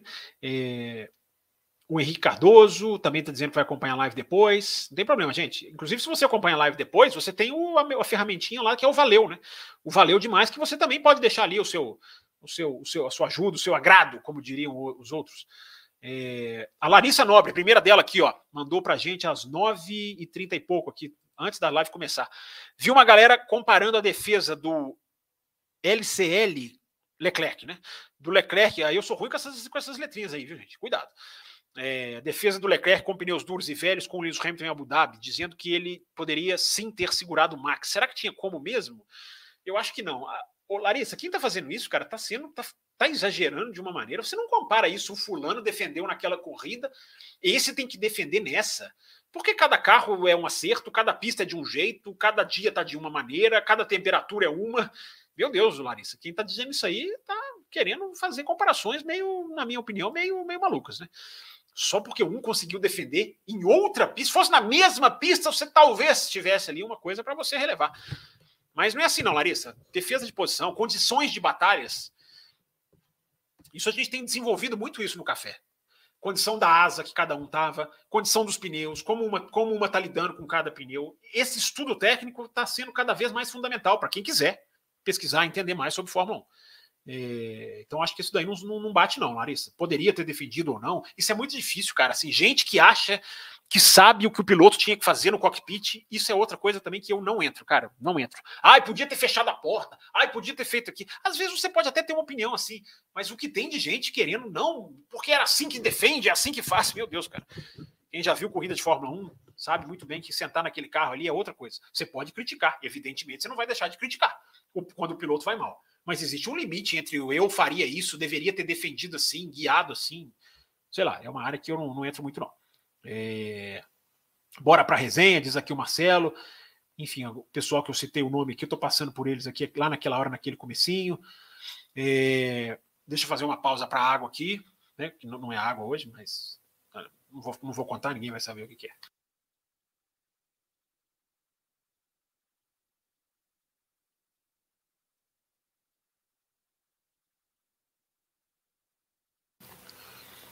É, deixa eu ver aqui. Nossa, o Vitor Frutuoso como membro eu já coloquei, né? Apareceu, pingou para mim de novo aqui. Se tornou membro, você se tornou membro de novo, Vitor Frutuoso? É... Acabou de chegar um superchat aqui do meu xará, do Fábio Nemer. Peraí, Vitor Frutuoso, deixa eu ver aqui se o seu. Se o seu você fez um. Você fez um. Não, não, eu já tinha lido mesmo a sua mensagem. É... Deixa eu ler aqui o superchat que acabou de chegar, que tem prioridade. Passa na frente da fila, Fábio Nemer. Fala, Xará. Red Bull, barba, cabelo e bigode na Áustria. Pois é, Fábio, não vou cravar não, porque né, olha a imprevisibilidade do GP de Silverstone. Né? É, eu acho que estão muito rápidos, mas Ferrari pode fazer frente. Ferrari acabou de ganhar a corrida, né? Não vamos descartar a Ferrari. Né? Ferrari tem essa nova asa. Em Silverstone, tudo isso foi um pouco né, diminuído pela, pela questão da corrida, pelo sábado ter sido maluco por causa da chuva. Mas essa nova asa da Ferrari, para mim, tem se provado uma, uma, uma resposta, pelo menos, embora ainda não tenha superado a Red Bull em velocidade reta, e talvez nem vá, porque isso depende muito do desenho do projeto do carro, mas a Ferrari fez frente, já fez frente com essa asa, então vamos ver. E, e tem uma coisa, Fábio. É, Áustria é uma pista de tração, é uma pista em que a tração é importante. E a Ferrari tem tração melhor do que a Red Bull. A Ferrari, o, GP, o estudo do GPS mostra que a saída de curva da Ferrari, desde o Bahrein, só no Canadá isso não aconteceu e eu não sei porquê, confesso. Mas, em via de regra, as análises feitas por jornalistas do GPS indicam já até uma teoria, isso não é comprovado, de que a Ferrari tem um turbo menor do que o da Red Bull. E, ou seja, ela acelera mais rápido, ele funciona mais, ele engata mais rápido, mas lá no final de reta ele não, ele não se paga como se paga o da Red Bull. Respondido aí, Xará. Opa, o recorde está igualado. O Robson Geraldo nos dá a alegria. Vocês estão fazendo o seu capitão muito feliz, diria Nascimento. Muito bem-vindo, Robson Geraldo. Você é mais um membro. Eu queria ver aqui a faixinha que entraram, mas não, não, me mostra. Mas independente da faixa que vocês entraram, o fato de vocês se tornarem membro, Raposo vai ter trabalho, vocês vão ser recebidos lá no grupo do, do grupo do, do WhatsApp de apoiadores, de membros. Uh, entrem no cafécomvelocidade.com.br e mandem os seus, os seus números do telefone lá, que o Raposo ele pega e, e agiliza isso rapidinho. Então, igualamos o recorde. Será que batemos esse recorde? Hein? Eu faço mais 10 minutos de live aí, se a gente bater o recorde. Hein? Temos quatro membros durante esse programa. Raposo tremeu, cara, quando foi na primeira vez que aconteceu. Ele vai ouvir muito agora, porque quatro membros por programa já é uma, é uma, é uma notícia excelente. É, vamos continuar aqui. Deixa eu voltar aqui nas mensagens que eu estava. Vamos falar de Fórmula 1, que é o que interessa. Eu voltei aqui para ler o superchat do Fábio Nemer. É, deixa eu, eu, me achar sempre é uma luta. Então, vocês já estão acostumados. Vocês vão deixando o like aí enquanto eu estou aqui me achando. Me achei aqui, ó. É, Rafael Mito. Fábio Campos, será que a Ferrari vai brigar pelo título no WEC com o carro no qual eles já estão testando e fiorando? Pois é, lançaram há pouco, né, Rafael? É, vamos ver, cara. O WEC vai, vai virar um campeonato cheio de montadoras, cheio de fabricantes, um regulamento mais, mais equalizado. É, tem grande chance, vamos ver, cara. Agora, a Ferrari no WEC, gente, é, é um, mais um bom sintoma do limite de orçamento, da contenção de gastos. Que a equipe tem tanto dinheiro, ela tem que, ela tem que desviar recurso e ela vai para outros, outros campeonatos. McLaren está indo na Fórmula E. É coincidência? Não é. Não é coincidência. Até porque vai haver limite também na Fórmula E. Embora a McLaren seja uma mega, uma mega equipe, como a Andretti, de se envolver em vários campeonatos. Mas é isso mesmo. É isso mesmo, gente. É... Vamos ver. Vai ser legal ver a Ferrari no EC, né, Rafael? Vai ser muito bacana mesmo. É... Deixa eu ver aqui. Deixa eu continuar. É... O Gorru, que é o Hugo, né? Fala aqui de é, escolher primeiro piloto nesse quesito, sinto saudade de Senna Prost. É, exatamente, é um bom exemplo, né? O, o Leonardo Vieira. Fábio, como funciona a equipe de engenheiros e mecânicos dos pilotos na mesma equipe? São equipes diferentes? Trabalham em conjunto? São dados os carros? São dados os carros no começo do ano para cada uma se virar? Não, assim, não é um carro definido assim, ó, esse carro é o seu, se vira com ele. Os chassis são trocados de, de acordo com atualizações. Né? O carro ele é montado né? antes do final de semana. É, são equipes diferentes, mas que trocam, claro que trocam informações. Às vezes os mecânicos trocam de lado. Lembram que a Mercedes inverteu, passou mecânicos do Rosberg para o Hamilton, do Hamilton para o Rosberg. Há mecânicos fixos no carro. Não é assim a esmo. Ah, hoje eu vou trabalhar no do Hamilton. Não, eles estão definidos as suas funções em qual carro trabalham. Mas a equipe muitas vezes mexe nessas peças, vai, joga para lá, joga para cá. Mas é uma boa pergunta, Leandro. Uma boa, Leonardo, desculpa. É uma boa, é uma boa pergunta. Agora, o carro não. O carro ele vai sendo montado, né, cara? Às vezes a suspensão aqui é, é, é, é nova, uma atualização vai para um carro, vai para o outro. Enfim, vamos continuar aqui. Eu estou aqui embaixo, aqui, nós estamos aqui nos, no nove e pouquinho, né? Estamos atrasados. Já já a bateria aqui vai acabar e eu vou ter que ir lá carregar. É a tradição aqui do Além da Velocidade, que a gente não pode, a gente não pode quebrar. É, uma pergunta aqui do Márcio Shibazaki. Você acha que o Daniel Ricciardo tem condições de continuar na McLaren? Se ele continuar assim, não, né, Márcio? Cara, condição, braço ele tem, cara. Né? Poxa, é, é inquestionável o talento do Ricardo. Agora, não dá para chegar em penúltimo numa corrida dessa e não saber direito o que está acontecendo. É, é, é, estranho você ser a favor da demissão do cara, né? É muito estranho chegar nesse ponto, mas vamos ver. Tomara que ele se, se levante. A comatura diz aqui, Ricardo ainda está tá se adaptando ao carro, logo ele volta ao ritmo de antes. É, pode ser comatura, mas está demorando demais, né? Acho que ele está muito atrasado em relação à galera. O Guilherme Souza pergunta aqui: os carros da Fórmula 2 e Fórmula 3 perdão, usam efeito solo também? Alguém até já perguntou essa pergunta aqui. Não. Os carros de Fórmula 2 e Fórmula 3 têm um efeito aerodinâmico, digamos, é, superior. Né? O, o, não é efeito solo, não são carros como eram da Fórmula 1, enfim, a, a preponderância do ar tá, tá nas asas dianteira, traseira, enfim. É, pessoal mandando aqui. Nenhum carro de Fórmula 2 tem efeito solo, já, já tinha respondido aqui a comatora, ligadíssima. Ah, Fábio, fiquei mais irritado com a ordem de que diz aqui o Diego Santos. Bem-vindo, Diego. Fiquei mais irritado com a ordem de aqui para deixar o Sainz passar do que o normal. Leclerc teve a chance de andar mais rápido quando ele parou. No fim, o karma foi instantâneo. É, tá aí registrada a mensagem. Obrigado, Diego. É... Uma boa pergunta do Leandro aqui. Ó. Você não acha que a Ferrari tem um certo pachequismo em tentar manter a todo custo uma maioria de italianos em detrimento de profissionais de outras nacionalidades mais competentes? Não, Leandro, não tenho essa impressão, não. A Ferrari né, ganhou tudo que ganhou com o Jean Todt, com o Ross Brown, com o Rory Byrne, que era sul-africano. Né? É, hoje está lá o Lauren Max. Eu acho que não existe essa, a equipe tem mais italiano, mas eu não acho que nacionalidade seja. Ela tem que escolher os caras competentes. E eu não acho que na Ferrari existe esse paternalismo patriotismo, melhor dizendo, ou pachequismo, como você coloca. Não, tem muita gente lá que não é, não é, não é italiano. É... Pessoal aqui cumprimentando. Opa, peraí, peraí, peraí, que pingou uma mensagem aqui. É... Peraí, peraí, vamos lá. Chegou, batemos o recorde. Nós não só recebemos os superchats do Hamilton, que eu já já vou ler aqui, mas antes deixa eu agraciar o quinto novo membro deste programa, deste canal, adquirido durante o Além da Velocidade. Eu espero que você esteja aí, Thiago Raposo. O quinto novo membro, o nós do quadradinho, Newton, Newton Nilson? Me fugiu aqui, vai, vai, vai, vai cancelar, vai cancelar a, a inscrição dele agora. Mas seja muito bem-vindo, brincadeiras à parte, nós do quadradinho, obrigado, apoio de vocês. Sem palavras, gente, sem palavra mesmo. Vamos seguir aqui.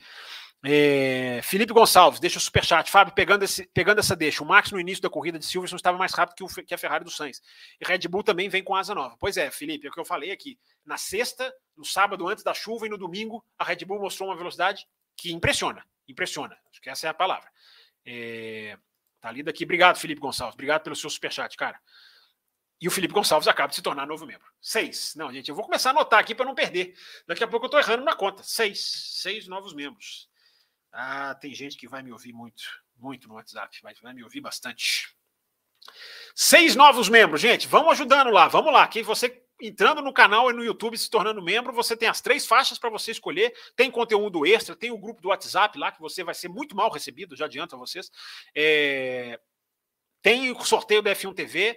Vamos lá, todo mundo virando membro e o canal crescendo, hein? Olha o que o canal já cresceu nessa live, gente. A câmera tá andando sozinha, eu peço desculpas. Ela tá com vida própria, nem sei desde que hora que ela virou, nem vi. É...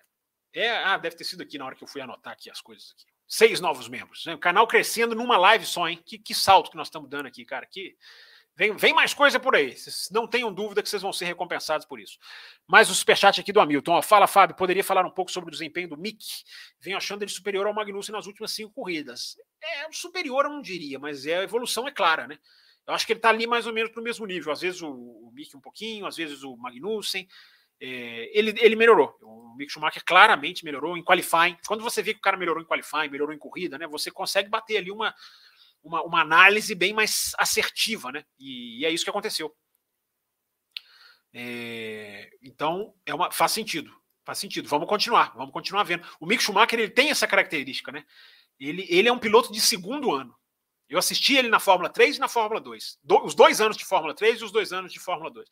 Primeiro ano discreto, segundo ano o cara salta. É até, é até curioso, para dizer o mínimo. Mas vamos ver se ele tá, se ele vai, se ele vai seguir essa tendência na Fórmula 1. É, deixa eu voltar aqui para as perguntas dos, dos enviadas aqui normais pelo chat. O Márcio Cibajac, deixa eu ver se eu já li essa. Essa questão do assoalho ser flexível ou rígido poderá levar punição a Red Bull e Ferrari ou não? Punição não, Márcio. Punição não, porque o regulamento não diz que não pode. É, essa é uma das coisas. O regulamento diz o que você tem que fazer. Ele não diz o que você não pode fazer.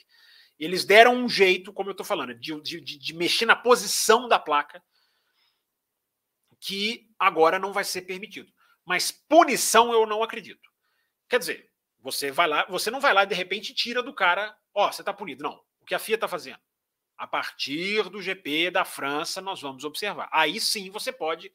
Não sei se é isso que você está querendo dizer. Aí sim você tem um regulamento ali que você pode cumprir. Só que o grande pega jurídico dessa coisa é que diretivas técnicas, que é o que a FIA está fazendo para curar o porpoising, elas não podem mudar regulamento. Existe todo um processo de mudança de regulamento. Você já conhece. É Conselho Mundial, é votação, é maioria, maioria simples, maioria absoluta, aquele negócio das, dos 30, 30 pontos, a, a Liberty tem 10, a Fórmula 1 tem, a FIA tem 10. Tem todo um processo. Então a diretiva técnica não pode chegar e mudar. Mas aí existe a dualidade. Se é por segurança, a FIA pode intervir. Mas as equipes estão dizendo isso não é segurança. Você está mudando acertos do, do, carro. Mas o purpose é a segurança. É ou não é? Dos pilotos. Então, esse é, esse é o grande melê, Márcio Shibazaki, que vai ser essa grande guerra travada. Mexe, pode intervir até quando intervém. Vai, vai, vai, aqui, vai começar a punição a partir da França. Não serão punidas na Áustria, isso eu posso te garantir. Depois da França, mas ninguém vai ser punido, porque quando, quando há esse, esse aviso, elas têm que se adaptar, elas se adaptam. É igual a asa flexível. Olha, a partir nós vamos nós vamos investigar a asa flexível de uma maneira mais rigorosa. Muita gente naquela época falou estão mudando o regulamento. Não estão, não estavam mudando o regulamento meio. Estavam dizendo só que nós vamos investigar com uma, com uma coisa que você já não podia fazer, nós vamos investigar de outra maneira. Então, quando você dá esse aviso, as equipes vão e se adaptam. E aí não é nada irracional dar o aviso, né? O regulamento novo, enfim. E essas espertezas aí os caras vão sempre fazer, mas não se pode deixar. Se o regulamento está sendo mal interpretado, a FIA que intervenha como está intervindo. Vamos continuar aqui, galera. Vamos continuar. O, o Michael Schmidt diz aqui, ó, bonito está em todas, é mesmo, cara. Toda live eu vejo ele.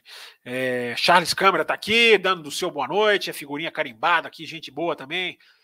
Está aqui com a gente. O Major, like dado. Isso aí, já fizeram como Major, gente, ó, obedeçam ao Major. É, nós temos um novo membro aqui ou eu estou começando a, a, sonhar aqui? Não, Felipe Gonçalves já falei, né? É tanto membro que eu já falei, que eu já eu achando até que eu estou repetindo aqui. É porque fica piscando aqui para mim. Felipe Gonçalves, eu já agradeci, já te agradeci, né, Felipe? Já te dei as boas-vindas.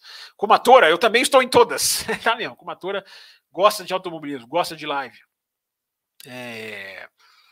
Washington Campos, a Mercedes se torna uma pulga atrás da orelha de Ferrari e Red Bull? Acredito que sim, pois uma equipe confiável chegando vai dar um tempero a mais no campeonato. Bem colocado, Washington. Bem colocado. A confiabilidade da Mercedes, se ela tiver um carro bom, é, é, isso é um fator que vai, vai pesar. Né? É, a não ser que uma hora ela comece a quebrar. É... Enfim, é, uma, é bem colocado, Washington. A confiabilidade da Mercedes também tem que ser tem que ser pesada aí se eles, se eles começarem a chegar na briga. É, o Charles Câmara, que eu acabei de dar boas-vindas aqui, ó. Se ficar comprovado que a decolagem do Zul se deveu, se deveu uma deficiência do assoalho no projeto de todos os carros, a FIA esperaria 2023 para uma mudança ou seria imediato?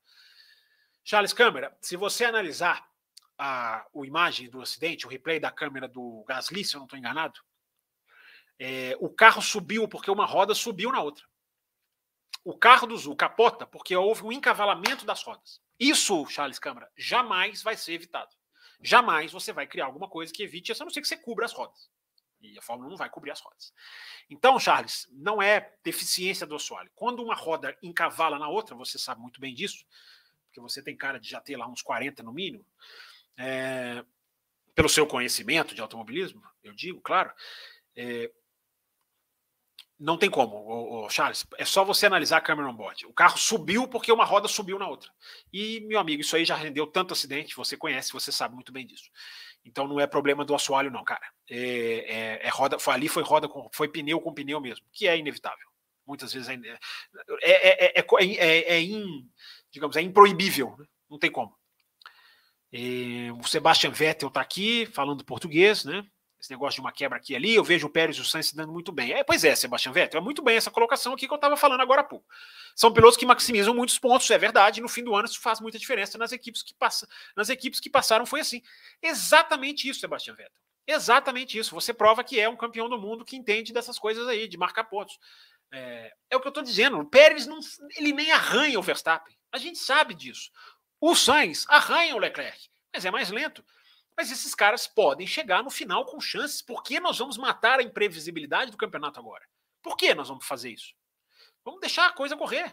Não, a Ferrari tinha que ter privilegiado. A Ferrari deixou, a Ferrari tentou estudar. Ela deixou ali na hora que o Hamilton estava chegando, ela deu a ordem. Pelo menos foi um jogo pensado, embora eu não concorde com ele.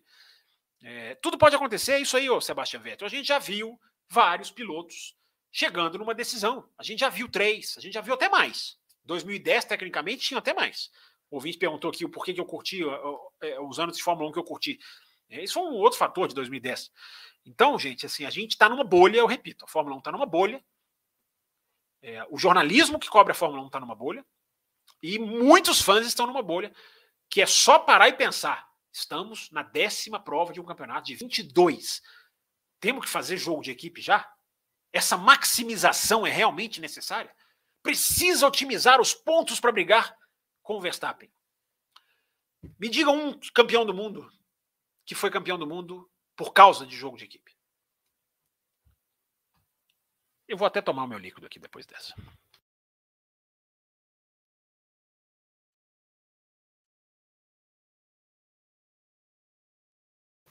Vamos que vamos. É, obrigado pela sua pergunta. O Cleito perguntou quantas, quantas corridas são esse ano. 22. Já responderam para ele aqui, ó, Laricinha Nobre. As meninas são espertas para responder as coisas, né? Não é, não é coincidência isso. As meninas sempre dando um show aqui no nosso chat. Olha, tentando arrumar uma presença feminina aqui para participar de uma edição do café, hein? Estamos tá, tá, caminhando bem aí nessa edição aí, nessa, nesse, nesse trazer uma, uma convidada aqui feminina para dar justamente essa essa voz aqui tão legal que as meninas no chat têm nos dado. O André Almeida, eu leio as suas mensagens, André Almeida. Eu leio as suas mensagens. Eu vi que você reclamou do Raposo. Pau no cara. É, boa noite, Fábio. Quinta estava melhor do que segunda. Agora com o novo formato, quinta está muito melhor do que segunda. Não diga isso. Segunda-feira foi um barato. A gente fez uma análise aqui muito legal da prova. Não só eu, o Will. Segunda foi um barato. Eu, eu vou aceitar o seu elogio, mas eu vou, eu vou, eu vou defender a nossa segunda-feira aqui. análise pós-prova está tá ficando muito legal. Mas entendi o espírito da sua mensagem, o, o, o André. E você está bravo com o Raposo. Eu, antes de eu ler a sua mensagem, eu já eu antecipei que você estava bravo com o Raposo. É, torço muito para o Russell não ser assim. Pedir passagem é muito irracional, diz o Leandro Fen. É verdade, né, gente? É uma boa, uma boa questão que ele coloca aqui, né? O Russell passando por isso, como ele vai se posicionar? Não tem cara de ser um Bottas, não. Não tem mesmo. Muito mais para Sainz do que para Bottas, na minha opinião. É, a do, André Almeida aqui eu já li. William Mello, o que esperar do GP da Áustria com os pneus mais macios? Será que será de duas paradas pelo menos? Eu acho, eu acho que será. Duas paradas, tem que ver a temperatura, né, Leandro? Tem que ver como a pista vai emborrachar. É, eu não sei quem são as preliminares na Áustria, gente. A, a, a, tem Fórmula 2 e Fórmula 3 na Áustria? Eu confesso para vocês que não sei. Da, da, respondem aí, vocês que estão ligados aí no calendário do final de semana, porque isso interfere, né? Pista mais emborrachada. Vamos ver se vai chover ou se não vai. Já tem previsão de chuva, hein? Já vi previsão de chuva. Acho até que choveu hoje, quinta-feira. É, aí isso aí muda tudo. Isso aí muda tudo. O, o, o, quem fez a pergunta? O William Mello. O undercut F1. Fábio, acredita que a nova, dire, a nova diretiva da FIA implant, implantada na. Que a, vamos lá. Opa! Acredita que com a nova diretiva da FIA, que implanta na França, como tem sido noticiado, a ordem das forças no atual grid pode mudar? Teoricamente pode, undercut. Eu estava pensando nisso hoje, antes da live aqui. Teoricamente pode. Pode, porque a questão do porpoising, ela é muito. Gente, é Mercedes, é só falar essa palavra. A questão do porpoising, ela é. Me lembro que a gente falou sobre isso na pré-temporada, aqui no Café, lá no Louco. O porpoising se tornaria um problema de performance se ele não fosse curado. Eu achava que seria curado mais rápido do que do que foi. Então, undercut F1, teoricamente pode, cara. Se Red Bull tiver que levantar o carro se Ferrari tiver que levantar o carro, se a, a Alpine tiver que levantar o carro, a, enfim, qualquer uma que seja, se tiver que levantar o carro, cara, é, eu, eu falo, tem gente que não acredita, mas milímetro faz diferença. Milímetro, milímetro. É, tanto que essa, essa, essa parte flexionável, o limite dessa parte flexionável da, da placa que eu mostrei aqui, né, no carro do Rubim, é 2 milímetros.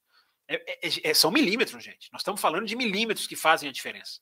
Então, teoricamente, undercut, pode. Pode sim. Vamos ficar muito atento. Mas uh, eu achava que sem o DAS podia mudar alguma coisa. Não mudou. Eu achava que quando foram é, policiar as asas flexíveis podia mudar e não mudou tanto assim. Os caras sabem meio que sair desses buracos, undercut. Pode perder performance ali, um, dois décimos, enfim, o, é, ou pode perder muito mais do que isso. Se bem que na Ferrari, no Ferrari versus Red Bull, um, dois décimos faz muita diferença, né? Obrigado pela sua mensagem. Eu acho que a gente tem superchat aqui. Piscou aqui uma luzinha para mim, peraí. Essa aqui do Undercut eu já pus. Vamos lá, vamos lá. Tem, tem superchat sim, tem superchat novo aqui. É... O, o Hamilton, Hamilton 40-0, é, que, candidato a vereador, Hamilton? 40-042. É, acho o Pérez mais piloto que o Sainz. Mas Sainz possui uma cabeça excelente. Se conseguir compensar a parte técnica com isso, pode ir longe. Concordo com você. O, o, quer dizer, não sei qual é mais piloto, Pérez ou Sainz. Talvez o Pérez esteja um nívelzinho na frente, embora o Sainz incomode muito mais o Leclerc, né? É, mas eu concordo com você nessa questão da cabeça. O Sainz tem uma, o Sainz tem uma abordagem de corrida muito diferente, né, gente? Ele tem, uma, ele tem um jeito de, de falar com o engenheiro, ele tem um jeito de ler corrida. É, é, é, é, é interessante, é interessante. Ele é diferente, ele é diferente nisso aí mesmo. O Vender Luciano tá aqui, torço pro Max, fico indignado quando o Pérez tem que ceder posição pro Max. É isso aí, o torcedor consciente, né, cara? Isso independente do contexto da corrida. O Pérez também é um competidor do campeonato de pilotos. É isso aí, Vender. É, cada um tem uma maneira de ver, né? Mas eu acho, eu acho legal ver torcedores assim que tem que tem consciência, né, cara? Quer ver o seu piloto ganhar no braço, né? Quer ver as vitórias bonitas. Como foi a vitória do Sainz agora? Uma vitória bonita, né? Uma vitória, né? Foi para cima da, da, Gente, a corrida foi tão legal que se você vê a relargada, cara, você revê, você revê as, você vê as duas Ferraris brigando. Na entrada da reta, lá da reta Wellington, né? Depois ali da curva 5, aquela reta lá de ali, de, ali onde os, os protestos né, teriam acontecido, os protestos lá do, do, pessoal que invadiu. Você vê ali eles entrando na, na, naquela curva, o, o, o Sainz abrindo, o Leclerc vai lá fora, volta e chega a ficar lado a lado. Por que as pessoas não exaltam isso, cara? A gente viu duas Ferraris brigando, teve ordem de equipe, teve mas as pessoas preferem metralhar a questão do principal piloto não ganhou. Eu realmente. O jogo precisa ser jogado, cara. Eu acho que essa é a grande frase. Essa frase eu venho batendo nessa frase, ó, desde o começo de 2022, cara. Vamos deixar o jogo ser jogado, cara. Entendeu? É, é, é esporte. Claro que vai chegar num ponto em que o seu campeonato vai pesar, você vai escolher. Claro que eu entendo isso, mas vamos deixar o jogo ser jogado um pouquinho mais, né, cara? Os caras lá na Austrália queriam fazer ordem de equipe. Pelo amor de Deus. É, é muita matematização, né, cara? Venâncio Delgado, galera, like, vamos ajudar aí, gente. É isso aí, ó. A gente tem seis novos membros hoje. Seis, é um dia de grande, um dia histórico para o nosso canal, nunca aconteceu. Mas se você não pode se juntar a essa turma, vai lá e deixa o seu like. O like não custa nada, cara. O like é só você deixar lá e o canal, o canal ganha muito com o seu like. Jorge Barbosa, Fábio, os carros não, os carros não são da equipe, sendo assim, ela teria todo o direito de mandar nos pilotos esses que são funcionários. É, se a gente pensar assim, Jorge, a gente tira o lado esportivo da coisa. Né? Se você pensar como num escritório, faça o que o seu chefe mandar. Você tem que pensar, Jorge, que os caras estão ali também correndo pelas suas carreiras, cara. Entendeu? Os caras estão desde o kart, batalhando pelas suas carreiras. Não é tudo igualzinho da mesma equipe, o seu chefe, o que o seu chefe mandar desde o kart. O cara está correndo pela própria carreira. O campeonato mundial é o campeonato mundial de pilotos, Jorge Barbosa. Entendeu? Você, você valoriza o campeão de construtores ou o campeonato de pilotos? Eu não vejo ninguém valorizar o campeonato de construtores, a não ser ali as equipes que ganham lá os seus, os seus trocados. É, direito elas têm, o, o Jorge, mas o esporte fica melhor ou pior? Com os pilotos amordaçados ou os pilotos livres? Fica essa daí para você pensar, cara. É, mas enfim, está registrado aqui a sua opinião. Independente de concordar ou não. Obrigado pela sua mensagem. É... Vamos continuar aqui. Deixa eu ver aqui mais aqui. O Cleiton aqui mandando mensagem. O Aislan Pacheco. Os que criticam a Ferrari são os mesmos que criticavam. É, é uma boa, uma boa questão, né, Aislan? Os que criticam a Ferrari hoje são os mesmos que criticavam o jogo de equipe na época do, do, do Michael, né? Do Michael Schumacher. Pode ser, pode. Eu não sei se são os mesmos, que eu não lembro, né? Mas pode ser, você tem razão. É, é, é uma reflexão, né? Interessante. Sainz nunca foi mais rápido que os seus companheiros de equipe, diz aqui o Pedro Henrique Prado da Silva. Mesmo assim, ele terminava com pontuação próxima até mesmo superior. É verdade, Pedro. Muito bem colocado. Muito bem colocado. A constância do Sainz é um fator que a gente tem que colocar, cara. A constância do Sainz é um fator que a gente tem que colocar. É... O Rogério Silva diz aqui, ó, não concordo com o Fábio na posição sobre o jogo de equipe, mas aplaudo a coerência da opinião. É isso aí, Rogério. É o que eu acabei de falar aqui pro Jorge Barbosa, né? A gente concordando ou discordando, a gente está aqui discutindo em alto nível. Muita gente que eu discordei no Twitter essa semana também, é, em alto nível, numa boa, enfim. Acho que, acho que o filtro está funcionando, né? A gente bloqueia ali os, os, os, os, os doidões e ficam ali aqueles que gostam de discutir, pelo menos com educação, com respeito. É, às vezes também a gente dá uma, uma, uma, uma, uma cutucada, a gente dá uma resposta mais atravessada também, não tem que ficar bravo com isso, cara. Acontece, não é, não é nem tudo é desrespeito. Simplesmente Smooth Operator, diz aqui o mesmo Pedro Henrique Prado da Silva. Obrigado pela sua participação aqui na live, Pedro. É... Amanhã assisto mais, diz aqui o Magno, pai da Manu, que já participou aqui várias vezes com a gente. A Manu, essa bonitinha aqui na foto. É... Essa esse sorrisinho aqui.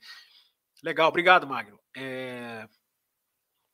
Pessoal discutindo aqui. Uma hora e 32, gente. Vamos caminhando para o final, hein? Vamos encerrar agora as perguntas aqui, ó, 23 e 23, porque para a gente dar tempo de pegar aqui as que entraram, né, para a gente ir. Se bem que eu falei que eu ia dar mais uns minutinhos se a gente batesse o recorde, né? Então vamos, vamos lá, vamos esticar mais um pouquinho aqui. Vamos perguntas até 11h25, vai. É... Vamos ver aqui onde eu parei. Deixa os caras disputarem, disse aqui o bonito. É... Clayton diz aqui: Max é piloto do calibre do Alonso e do Hamilton. Acho que no grid atual só esses dois têm condições iguais, em condições iguais teriam chance. É, não, não, não acho que tá errado, Clayton, mas tá embolado ainda, né? Tá embolado ainda. O Verstappen tá um pouquinho na frente, mas são circunstâncias, o Cleiton. Eu acho que assim, se só velocidade contasse, se só existisse assim, ó, o mais rápido é, é, quem chega. Aí, cara, tá bom, faz jogo de equipe na primeira corrida do ano, mas o esporte não é assim. É o que eu tava falando com o Jorge. Esporte é esporte. A gente tem que deixar os esportistas é, disputarem. A gente tem que deixar. Let them race, gente. É a melhor hashtag da história do automobilismo. Let them race a indignação é seletiva, filosofa aqui o Aislan Pacheco. A Isabela Gasparini, estava sumida, Isabela. Deixando o like, amanhã ouço o podcast. Parabéns pelo excelente trabalho. Obrigado, Isabela. Sempre bom ter você aqui, as meninas cada vez mais participando, invadindo, se tornando apoiadoras. A gente tem lá a Grazi, tem a. Nós temos duas Camilas Amaral como apoiadoras. Olha que coisa engraçada. Dois mesmo nome, as duas com o mesmo nome.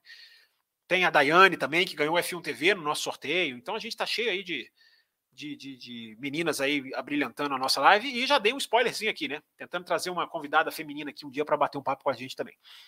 É... É, vamos lá, continuando aqui, passando. O Rubem GP dando uma bronca no bonito aqui. O Paulo Jesus Guimarães Barroso, que está sempre aqui no nosso canal também, membro que apoia a gente aqui, que ajuda a gente aqui com participação. É, na minha humilde opinião, não houve essa situação tão absurda. Carlos Sainz mereceu vencer independente do erro da equipe. É, eu concordo com você. Concordo plenamente, é o que eu estou dizendo aqui na live. Acho que não foi nenhum absurdo. É o teor das críticas, gente.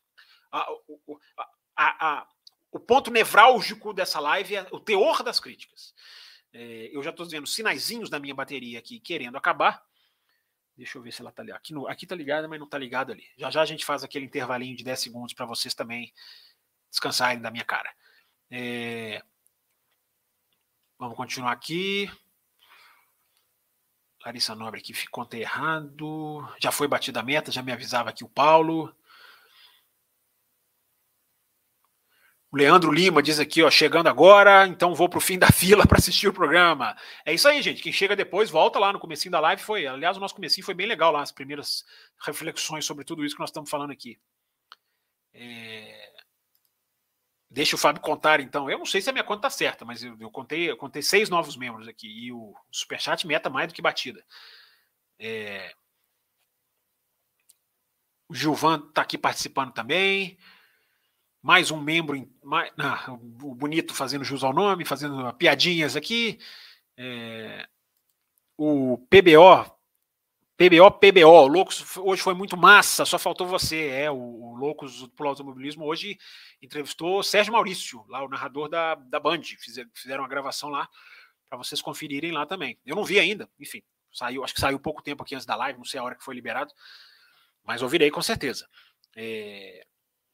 O Washington Campos, é difícil hoje em dia fãs de F1 que realmente gostam de corridas e bravas disputas. O pessoal gosta de troca de posição com DRS não querem três ou mais pilotos chegando no final do campeonato. Essa última frase tá muito clara. Eu não vou dizer que o pessoal gosta de troca de posição com DS. Tem gente que adora defender, né? Adora defender.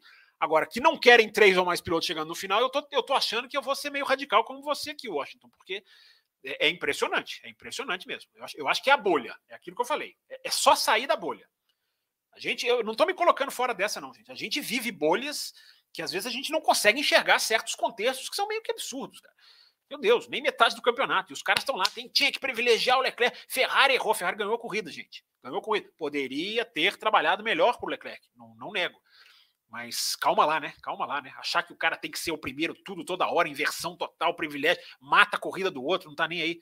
Não é assim. Os caras tentaram jogar em duas frentes e ganharam a corrida. Aliás, eles tentaram fazer com que uma das frentes trabalhasse para outra. Não se esqueçam disso. Não se esqueçam dos dois rádios salvar combustível e dar 10 carros. Os caras queriam, os caras achavam que o, o Sainz ia jogar o jogo. O Sainz falou aquele rádio lá, né, gente? A forma como o Sainz fala, não me peçam isso. Bonito demais, né? Coloquei no Twitter, cara, piloto que ganha, piloto que ganha desobedecendo ordem de equipe, para mim, para mim vale por dois. Para mim o Sainz tem duas vitórias na Fórmula 1 aqui. É, o Jonathan Rodrigues, que é grande incentivador também aqui nosso aqui na como presença nas lives.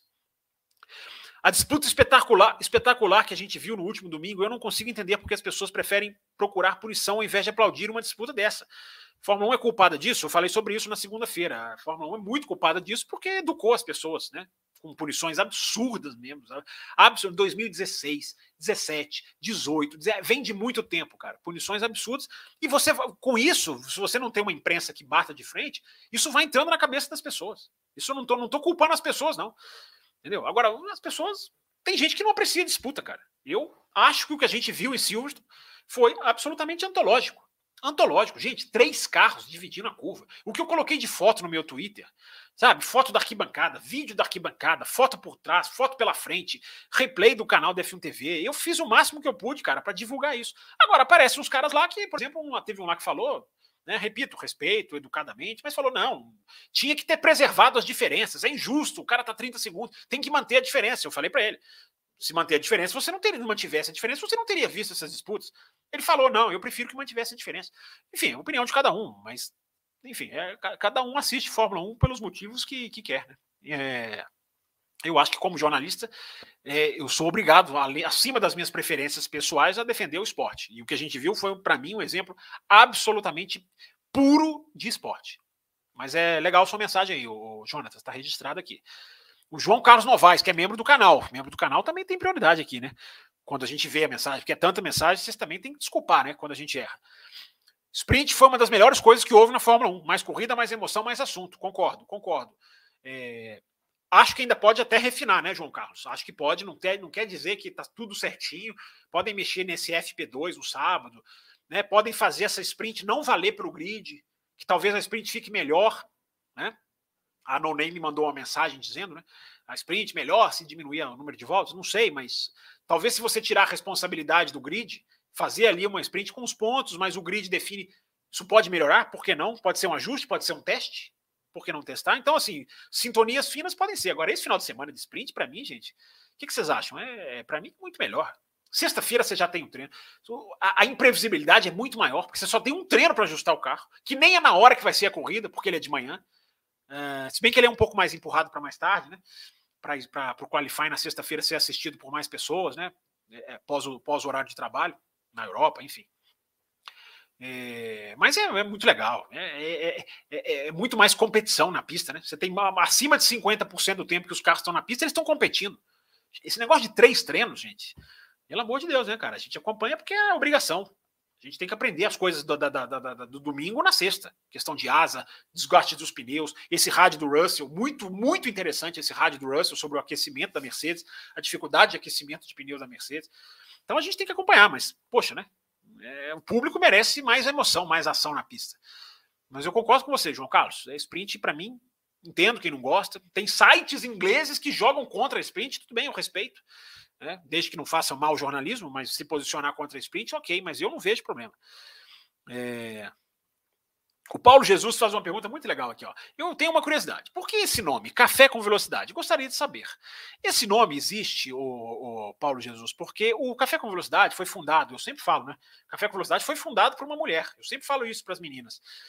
É, foi a união dos blogs, dos sites Café com Fórmula 1, que era do, senhor Tiago Raposo, e o Velocidade.org, que era da Bárbara Franzin, que foi fundadora aqui do, do, do Café com Velocidade.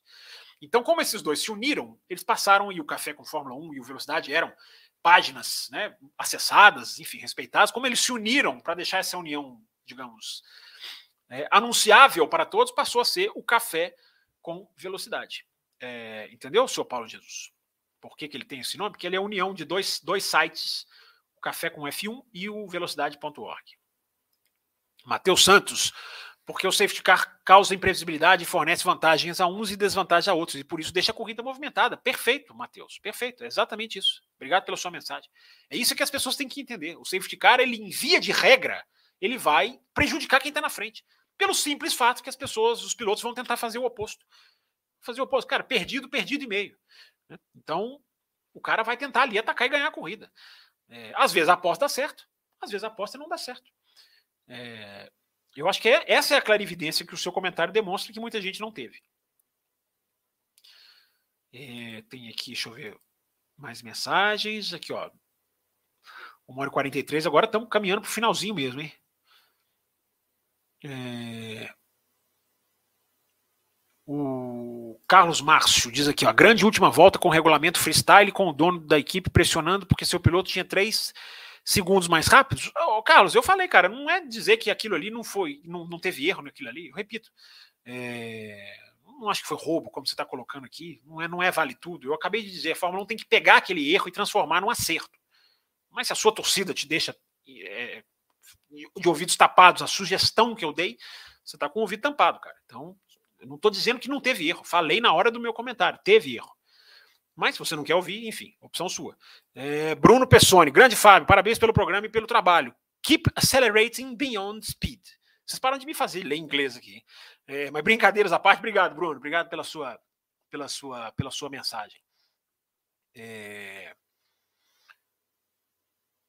Independente do erro, cara, a última volta foi sensacional. Eu tô, eu tô dizendo, não estou dizendo que o erro tem que ser é, assinado embaixo, isso aí deixa, vale tudo, igual você escreveu. Eu não disse isso. Disse que tem que pegar aquele erro e transformar num acerto. Você não quer ver última voltas como aquela? É isso que eu disse. Enfim, é... e pensar que uma bandeira vermelha teria resolvido lá. Matheus Costa, exatamente, exatamente. É... Melhor volta desse século, diz aqui o Matheus Santana. É...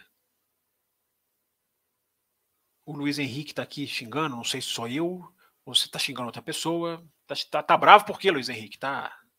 O que, que foi? Tá de mal com a vida, cara? É... É, pessoal aqui discutindo. Manter pelo menos um certo respeito aí, né, galera? Acho, acho que não dói. É, o Márcio Shibazaki. Fábio, os circuitos de Paul Ricard ou Spa-Francorchamps poderão ficar de fora do calendário de 2023? Podem, não estão ainda. Podem ficar porque é, é, porque não tem contrato para o ano que vem. São pistas que têm alguns, digamos, algumas coisas que não agradam a Liberty, como localização, questão de trânsito, é, é, a, a, parte promocional é mais difícil de você fazer em corridas muito distantes da cidade. Eu não estou justificando, não, tá, gente? Estou só colocando aqui o que, que está dificultando para responder a pergunta para o Márcio. É, eu acho que o Spa tem um enorme diferencial para Paul Ricard, que o Spa tem a qualidade, tem uma mística que Paul Ricard não tem, embora Paul Ricard também seja uma pista tradicional. É, e é uma qualidade de corrida em Spa, eu acho que é muito mais, tem uma capacidade de entregar muito maior. Mas elas correm risco sim, Shibazaki, porque hoje é uma fila de gente querendo entrar. É uma fila de gente querendo entrar e querendo entrar pagando caro. Então isso está isso tá, isso tá desequilibrando o tabuleiro. É... Aí, o Bonito tá aqui pedindo calma, acho que o pessoal está calmo aqui já. É, eu espero, né? Pelo menos onde eu estou lendo aqui. Deixa o like, diz aqui o Leonardo Novello. Obrigado, Leonardo, pela sua, pela sua colocação aqui, pelo seu pedido de like. Isso aí, gente. O pessoal da like ainda pede ajuda. Isso aí é legal demais. Você acha que seria válido das equipes terem apenas um carro ou 20 ao invés de 10? Já li essa daqui, né, Rafael? Acho que foi a sua mensagem mesmo. É... Enfim, estamos caminhando para o finalzinho aqui, gente. É a Mercedes contratou o Russell, né? É uma, é uma, é uma. Não sei se ele está falando aqui o Vinícius Pereira daquela questão de contratar pilotos para serem subalternos, sim, ó, contratar o Russell. A contratação do Russell é mais uma aposta para o futuro, né? Porque o Hamilton já não vai ficar tanto tempo assim. É, mas é, sem dúvida, uma boa contratação. Uma, ali tem dois pilotos, são os dois melhores pilotos da Fórmula 1, né? E estão fazendo diferença, estão pontuando, né? Contratar piloto bom não tem, não tem contraindicação, a não ser para quem quer correr com a filosofia de primeiro piloto, segundo piloto. É, a Larissa coloca aqui, ó, se nada, se nada de errado com Ferrari e Red Bull, pode ser P4 e P5 para Mercedes. Não, se nada de errado der, então é P5 e P6, né, não, Larissa? É, ou você está insinuando aqui que um deles, uma, algum dos quatro ali ficaria para trás das Mercedes. É, o Thiago Santos diz aqui o que esperar da corrida, Leclerc Pole, já deu a corrida aqui, ó, Thiago Santos, Leclerc Pole, Verstappen vence, Ricardo se adaptando e Ferrari fazendo estratégia horrível. Olha lá, tá, tá, tá, tá lidando com preconceito com a Ferrari. É, mas tudo bem, tá, tá, tá na brincadeira aqui, tá registrado. É, dizendo aqui que o Latifi vai pegar pódio, inclusive. Está perguntando se o Latifi vai pegar pódio. Ah, acredito que não. Ah, não, tem muita gente pistola sim, senhor Charles Leclerc. Muita gente. Ninguém está pistola porque a Ferrari priorizou o Sainz. Como o Leclerc estava na frente na pista, essa estratégia melhor que foi usada no espanhol tinha que ter sido dada ao Monegasco Pois é, Charles, mas e se o Monegasco para, o Hamilton fica e o, e o Charles para, perde a corrida por causa disso? Né? O, o, primeiro piloto da, da fila, que eu estou dizendo, o líder da prova, vai ter sempre uma situação desconfortável. Porque a chance dos outros pilotos alternarem o que ele fizer eles não, eles não fazerem é, é, é grande. Poderia, poderia. Não estou não tô dizendo que você está errado, não, mas eu acho que a gente tem que ponderar que é, é, é não é tão preto no branco. As pessoas estão, estão tendo, não estou falando que é o seu caso, mas eu estou vendo muita gente com o comodismo do pós-prova. São os profetas do acontecido. Seria, quase foi esse o título da live hoje. Quase. São os profetas do acontecido. Então a gente assiste, vê que o pneu vermelho deu certo, vê que foi um festival de ultrapassagem e aí a gente, a gente metralha a Ferrari. É, eu acho que a gente tem que tentar analisar de uma outra maneira. A gente tem que tentar analisar as circunstâncias. Não é dizer que não errou, mas é o, é o tamanho do erro. É o que eu estou falando, é o grau da crítica. Eu vi muita gente, sim, Charles, assim, é, absolutamente, e muito jornalista, cara, é, dizendo que a Ferrari entregou, perdeu a prova porque ela errou. Cara, enfim, cada um tem um ponto de vista. É, eu não sei se o que outra coisa daria resultado diferente. Eu vi um jornalista inglês, eu não vou me lembrar o nome. Eu vi um jornalista inglês falar assim: não, porque se ele para, volta em terceiro e não ultrapassa, ele chegaria em terceiro, que já é melhor do que o quarto que ele chegou. Cara, é, é muito sofá, cara. É muito comodismo do sofá falar isso. Entendeu? Aí você calcula que se ele desse errado, ele chegaria, mas aí foi melhor do que o quarto. É, é, é profeta do acontecido. É muito fácil você falar da sua cadeira, você, quando eu digo jornalista, fazer isso. Então, acho que a gente tem que tentar ponderar a situação. Acho que a situação ali foi, foi complexa. Foi complexa. E eu entendo que o Sainz tinha pneu mais desgastado do que o Leclerc. Então, deixar o Sainz na pista seria mais nocivo. É, eu entendo essa questão do líder, que o que ele fizer os outros não vão fazer. Eu já falei que a Ferrari, para mim, fez tudo isso pensando que o Sainz ia ajudar. E se o Sainz ajudasse, talvez o Leclerc ganhasse a corrida. Teve alguém que escreveu, acho que foi lá no Twitter, né? Curioso é que o Sainz ganhou por causa do Leclerc. O Leclerc fez o papel do escudeiro, que é ótimo, assim, uma definição sensacional, porque o Leclerc fica ali brigando. Aliás, que, que, que categoria do Leclerc, né, cara? Que categoria. A gente viu a maior ultrapassagem pós-pandemia, na minha opinião, mas assim, disparado, disparado, né, que foi a ultrapassagem por fora na Copa. A gente ainda ganhou esse presente, essa joia que é uma ultrapassagem que tem que entrar para a história da Fórmula 1. Tem que ser revisto daqui a 20 anos. Oh, lembra daquele Leclerc? É, e as pessoas não estão nem olhando para isso, cara. Eu estou vendo tão pouca gente exaltar, tão pouca gente exaltar, estou falando de jornalista, tá? É, exaltar a qualidade das disputas e focar muito mais na questão da estratégia, que tem que ser focada. Mas, cara, o que a gente teve nesse grande prêmio, para se bater palma, cara, muita coisa para se bater palma. Então, Charles não estou falando não é de você, não. Estou falando que é, muita gente está fechando os olhos para a dificuldade da situação. Mas entendo a sua, a, sua, a sua mensagem. E acho que você pode até estar tá certo. Estratégia que foi usada, se fosse o Leclerc, poderia ter dado certo, sim, poderia. É, o AK, será que está na hora de voltar a ter mais de uma fornecedora de pneus? Isso não ajudaria nas brigas? Cássio, aí você muda totalmente a filosofia, né? Porque aí você não pode fazer um pneu que se desgasta, aí você acaba com as paradas, porque as equipes vão tentar fazer cada vez mais um pneu rápido que não exige que vá para o box, né, para que ele tenha rapidez e durabilidade. Você muda completamente a dinâmica da corrida, Cássio. Eu acho que não, enfim, você pode achar que é, seria melhor. Eu acho que eu acho que o caminho não é muito esse, não. É... E tá, e tá difícil também de, de se envolveria custos, envolveria uma outra questão também assim de testes. É, a Pirelli já está já tá já tá engatada nisso aí. Né? mas é uma, é uma ideia. É, então, aqui, ó, já estamos acabando, gente. Vamos encerrando aqui a live. Eu, eu falei perguntas até 11 e pouco, né? Então, deixa eu passar correndo aqui. 11. Deixa eu ver aqui, pessoal. 140 assistindo e 40 likes? Era isso mesmo, não, no quadradinho? Aí não dá, né? No dia em que a gente bate o recorde de seis apoiadores, seis novos membros, nós vamos ficar com tão poucos likes? Não entendo. Aí é uma dualidade. Eu tô achando que é o dedo de vocês que tá, que tá, que tá doendo, então. A Renata Afonso aqui, ó, mais uma, mais uma ouvinte nossa aqui, ó. Ed Irvine, se fosse campeão pela Ferrari, independente do piloto que era, seria aclamado como qualquer piloto campeão da equipe. É, pelos tifose, sim, acho que certamente, né, Renata?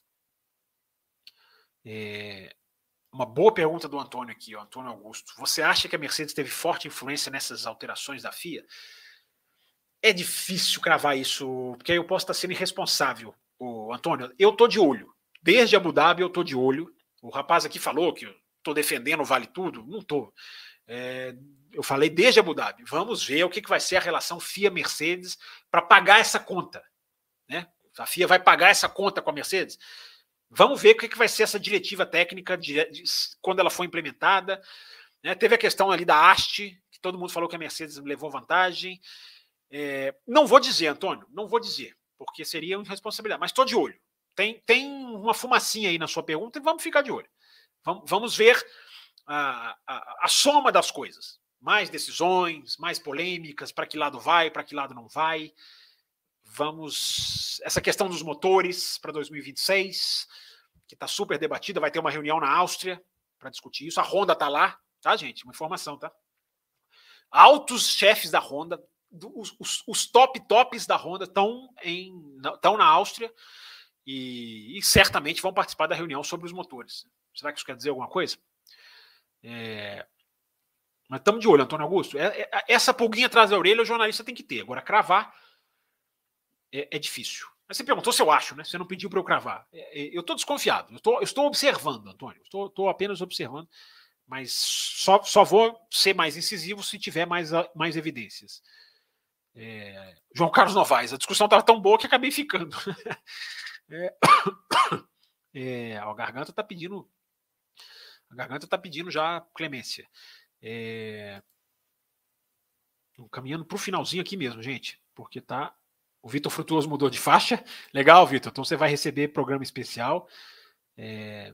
O Thiago Santos, o Latif pega pódio dessa vez? Monstro saiu da jaula. Isso aí. Tomara que pegue. Já, já pensou que legal? É... Achei que os Santos tinham jogado fora. Diz aqui o Gabriel Carvalho Costa. Leclerc estava com a asa quebrada, não poderiam apostar nele para ganhar a corrida. Eu já até coloquei isso, é bem, bem, bem lembrado também, Gabriel.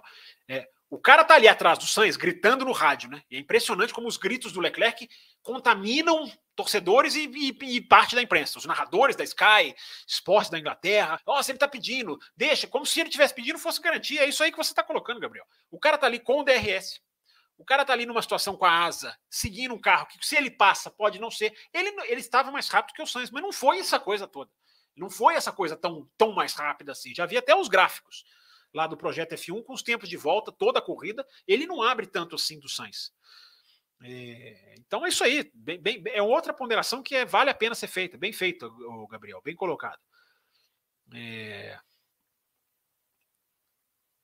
Enfim, gente, chegando no finalzinho aqui, já encerrando, caminhando para o encerramento, eu disse que leria perguntas até 11 e não me lembro quanto, 11 e pouquinho, então deixa eu passar correndo aqui. Thiago Sainz, o Pérez vai disputar o título, ele arrebentou na Inglaterra. Arrebentou, Thiago, Thiago com Y, ele arrebentou. É, agora, disputar o título envolve regularidade e a permissão da equipe, né? Ajuda da equipe. Acho que não.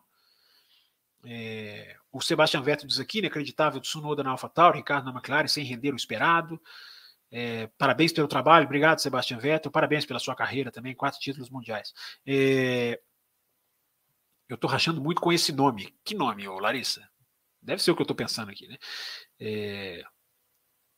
Melhores lives, diz aqui o Theo Vaz. Hum... John Surtees em 1964, como ator, ganhou por causa de ordem de equipe? Tem que pesquisar isso aí, não sei. Mas se você está falando, está registrado aqui. Tem que dar. Não me lembro de ler sobre isso, não. Já li muito sobre esses anos 60 aí, mas enfim, talvez tenha uma corrida lá que possa ter feito. Está registrado aqui a sua opinião é, o site agora para fazer o que ele sempre faz, resetou aqui na minha cara e eu perdi exatamente aonde eu estava. É, mas como eu já estava chegando no finalzinho aqui, eu vou achar rapidinho aqui, ó, já achei, já achei onde eu estava. John Surtiz a mensagem da Comatora. É, aqui, ó, a Comatora diz aqui, ó, vai ter sim Fórmula 2 e Fórmula 3 na Áustria com a corrida sprint no sábado. Obrigado, Comatora. Ó, você sempre ligado, então é um fator que não é que ele muda o jogo da Fórmula 1, mas ele contribui ali, é tudo pneu Pirelli. Ele vai contribuindo por um emborrachamento da pista. Agora, se chover, isso tudo esquece. É... Não sou não, Fábio. Você não é candidato, né, Hamilton? Eu achei que você era candidato. 40042, eu estava quase falando vote Hamilton aqui, mas aí vamos chamar de torcedor do Hamilton. É... O, o, o Picles, Picles radioativo, esse é, esse é legal. Ele diz aqui: eu entendo o jogo de equipe, é, é a posição dele aqui, mas o assustador é como essas ordens estão virando cada vez mais prematuramente no campeonato. O segundo piloto está perdendo o direito de lutar pelo campeonato desde a primeira corrida. Exatamente isso. o Picles. Exatamente isso. É a bolha. É a bolha que eu falei. Concordo gênero número igual com a sua mensagem. É, eu acho que é importante a gente ter essa consciência, né, gente? É para a gente se posicionar, cara, para a gente ter essa visão em prol do esporte. O torcedor que defende o esporte, cara, ele, ele faz a diferença, cara. Ele, ele em qualquer discussão, enfim, ele é, ele, é, ele é um cara que pondera e eu acho que contribui para a discussão quando ela é voltada para o esporte, muito melhor do que aquela discussão de torcedorzinho, esse é melhor, esse é aquele. Tudo bem, tem quem gosta, faz parte do esporte também. Mas é ponderação é sempre bom também, né? Para não, não sair da verdade, para não sair do negócio, para não sair do, do, do do, da razão, né? da realidade. William pergunta aqui, ele tem aqui a imagem dos Raiders no avatar dele. William acha que o, William pergunta, acha que o Hamilton pode voltar a vencer corridas? Eu acho que podem vencer esse ano. Eu acho que podem. É difícil, né? Eu repito, a Mercedes, a palavra da Mercedes é sensível, um carro ainda muito sensível. Na Inglaterra melhorou, mas se o Verstappen não quebra, né, naquela questão lá de pegar um carro, um carro, enfim, quebrar no, naquele sentido que você sabe, né? A, a, diferença da Mercedes seria muito maior. A Mercedes brigou com a Ferrari, mas a Red Bull era muito mais rápida. Então, cuidado também com Mercedes, já chegou, não é tão bem assim. É, mas melhorou, sem dúvida nenhuma. Continuando aqui, gente, 1 hora e 59, hein? Raposo. Ah, eu ia falar que o Raposo ia me xingar, mas com seis novos membros, ah, plantar batata. É, tem acompanhado a Fórmula 2? Pergunta aqui o Davi. Confesso que passei a acompanhar após o burburinho do Drogovic e as Fittipaldi. Estou acompanhando ainda aqui aos trancos e barrancos. Estou precisando atualizar um pouco aí o. As, ah, mas estou assistindo. Estou vindo, tô vindo atrasado, mas estou vindo. Estou tomando uma volta, mas vou tirar essa volta. É... Aqui, ó, Marcelo Davi, grid invertido na sprint entre os 10 primeiros, valendo metade dos pontos. Ah, pode ser uma ideia, né? É... Dá para se testar essas coisas. William Alves fez um superchat aqui. Não tinha visto seu superchat, não, William Alves. Me desculpe. Quanto tempo Interlagos ainda pode ficar na Fórmula 1? É, deixa eu te falar exatamente aqui, William Alves. Como eu já ferrei o tempo aqui, deixa eu te falar o contrato de Interlagos exatamente até onde vai. É, aí que eu tenho isso aqui. Só um minutinho. Ai, ai, ai, não tô achando aqui, gente. Espera aí que eu vou achar isso aqui. É só porque o tempo tá urgindo e eu tô aqui demorando, né? É... Peraí, oh, peraí, peraí, que eu quero pegar essa informação certinha. Uma pasta aqui. Ah, aqui, ó, achei. Achei, achei, achei. Minhas anotações aqui. É, é só o computador fazer o favor de abrir. E eu vou conseguir ler para você certinho. Alguém, alguém já deve ter. Eu estou demorando tanto que alguém no chat aí já deve até ter dado a resposta. Mas o contrato de Interlagos vai até 2025. GP de São Paulo, né, com esse nome. Então, até 2025, o William Alves está garantido. Depois disso, aí tem que ver como é que vai estar tá o momento, finanças, fila de pistas querendo entrar. Hoje em dia, receber a Fórmula 1 é um grande negócio, né, gente? Não só a Fórmula 1 é um grande negócio ela própria, mas recebê-la é um grande negócio. Então há uma fila de pistas querendo entrar. É, o Eduardo diz aqui, ó, assisto o senhor em todos os cassinos. Ah, não, né, Eduardo? Aí você, aí você me, é, você me diminuiu. Não estou brincando aqui. O Edu ou Renascido, na verdade, é o nome dele. Não sei nem se é Eduardo. É, Relevância nas opiniões. Obrigado, obrigado, cara. É, a tentativa é essa mesmo, justamente. Ficar falando a mesmice, né? Vocês não querem isso, né, gente? Se vocês quiserem ficar assim ouvindo a mesmice, vocês não estariam aqui, né? Tem que tentar sempre levar uma análise diferenciada. Diogo Malta. O que você achou da resposta do Max para o Hamilton a respeito da fala do Hamilton, né? É um negócio ali da, da COPS, né? Que você está dizendo, né? Ah, eu acho saudável, cara. Eu acho rivalidade saudável. Eu acho que, enfim. É, uma cutucada ali, outra aqui, não, não faz mal, não. Isso aí faz parte do automobilismo, isso faz parte da, faz parte do jogo. É... Então tá aqui, gente, terminando a live, então. É, já chegamos aqui no finalzinho. É, já li perguntas até mais do, do, horário que eu falei que eu ia ler. Deixa eu encerrar aqui agradecendo a todo mundo que participou. É, todo mundo. Hoje a gente teve seis novos membros, cara. Isso é muito importante. A gente valoriza muito isso aqui. Vou até terminar a live aqui, dar uma olhadinha certinho aqui para organizar a nossa, a nossa, a nossa tabulação aqui. Muito obrigado mesmo. Não só aos seis que se tornaram membros, mas você que acompanhou, que está acompanhando depois, que está assistindo com atraso, que está chegando agora, que está conhecendo, que descobriu a live na segunda-feira e está aqui prestigiando também o Além da Velocidade. Ótimo Grande Prêmio da Áustria, eu espero, para a gente voltar aqui na segunda-feira e analisar tudo com detalhes. Lembrando que, lembrando que, na segunda-feira também, né, como já é, como já foi divulgado a partir deste GP de Silverstone que a gente teve, os apoiadores das faixas Caputino e Extra Forte já, já ficam com o bloco final. Há um bloco de complemento que é exclusivo para os apoiadores, em que a gente fala ali o que não deu tempo de falar no, no podcast principal, a gente fala na, na live exclusiva para os apoiadores, para que ninguém perca nada. E a gente volta aqui no Além da Velocidade na próxima segunda, opa, na próxima quinta-feira. Beleza, galera? Muito obrigado. Deixa o seu like e siga o Café nas redes sociais é, para que você possa sempre ficar ligado nos nossos programas. Obrigadão, galera, pelo prestígio e a gente volta com muita informação, muita análise na segunda-feira. Grande abraço a todos. E compartilhe o café, hein? Termina aqui Café com Velocidade, o mais tradicional podcast sobre corridas do Brasil. Café com Velocidade, a dose certa na análise do esporte a motor.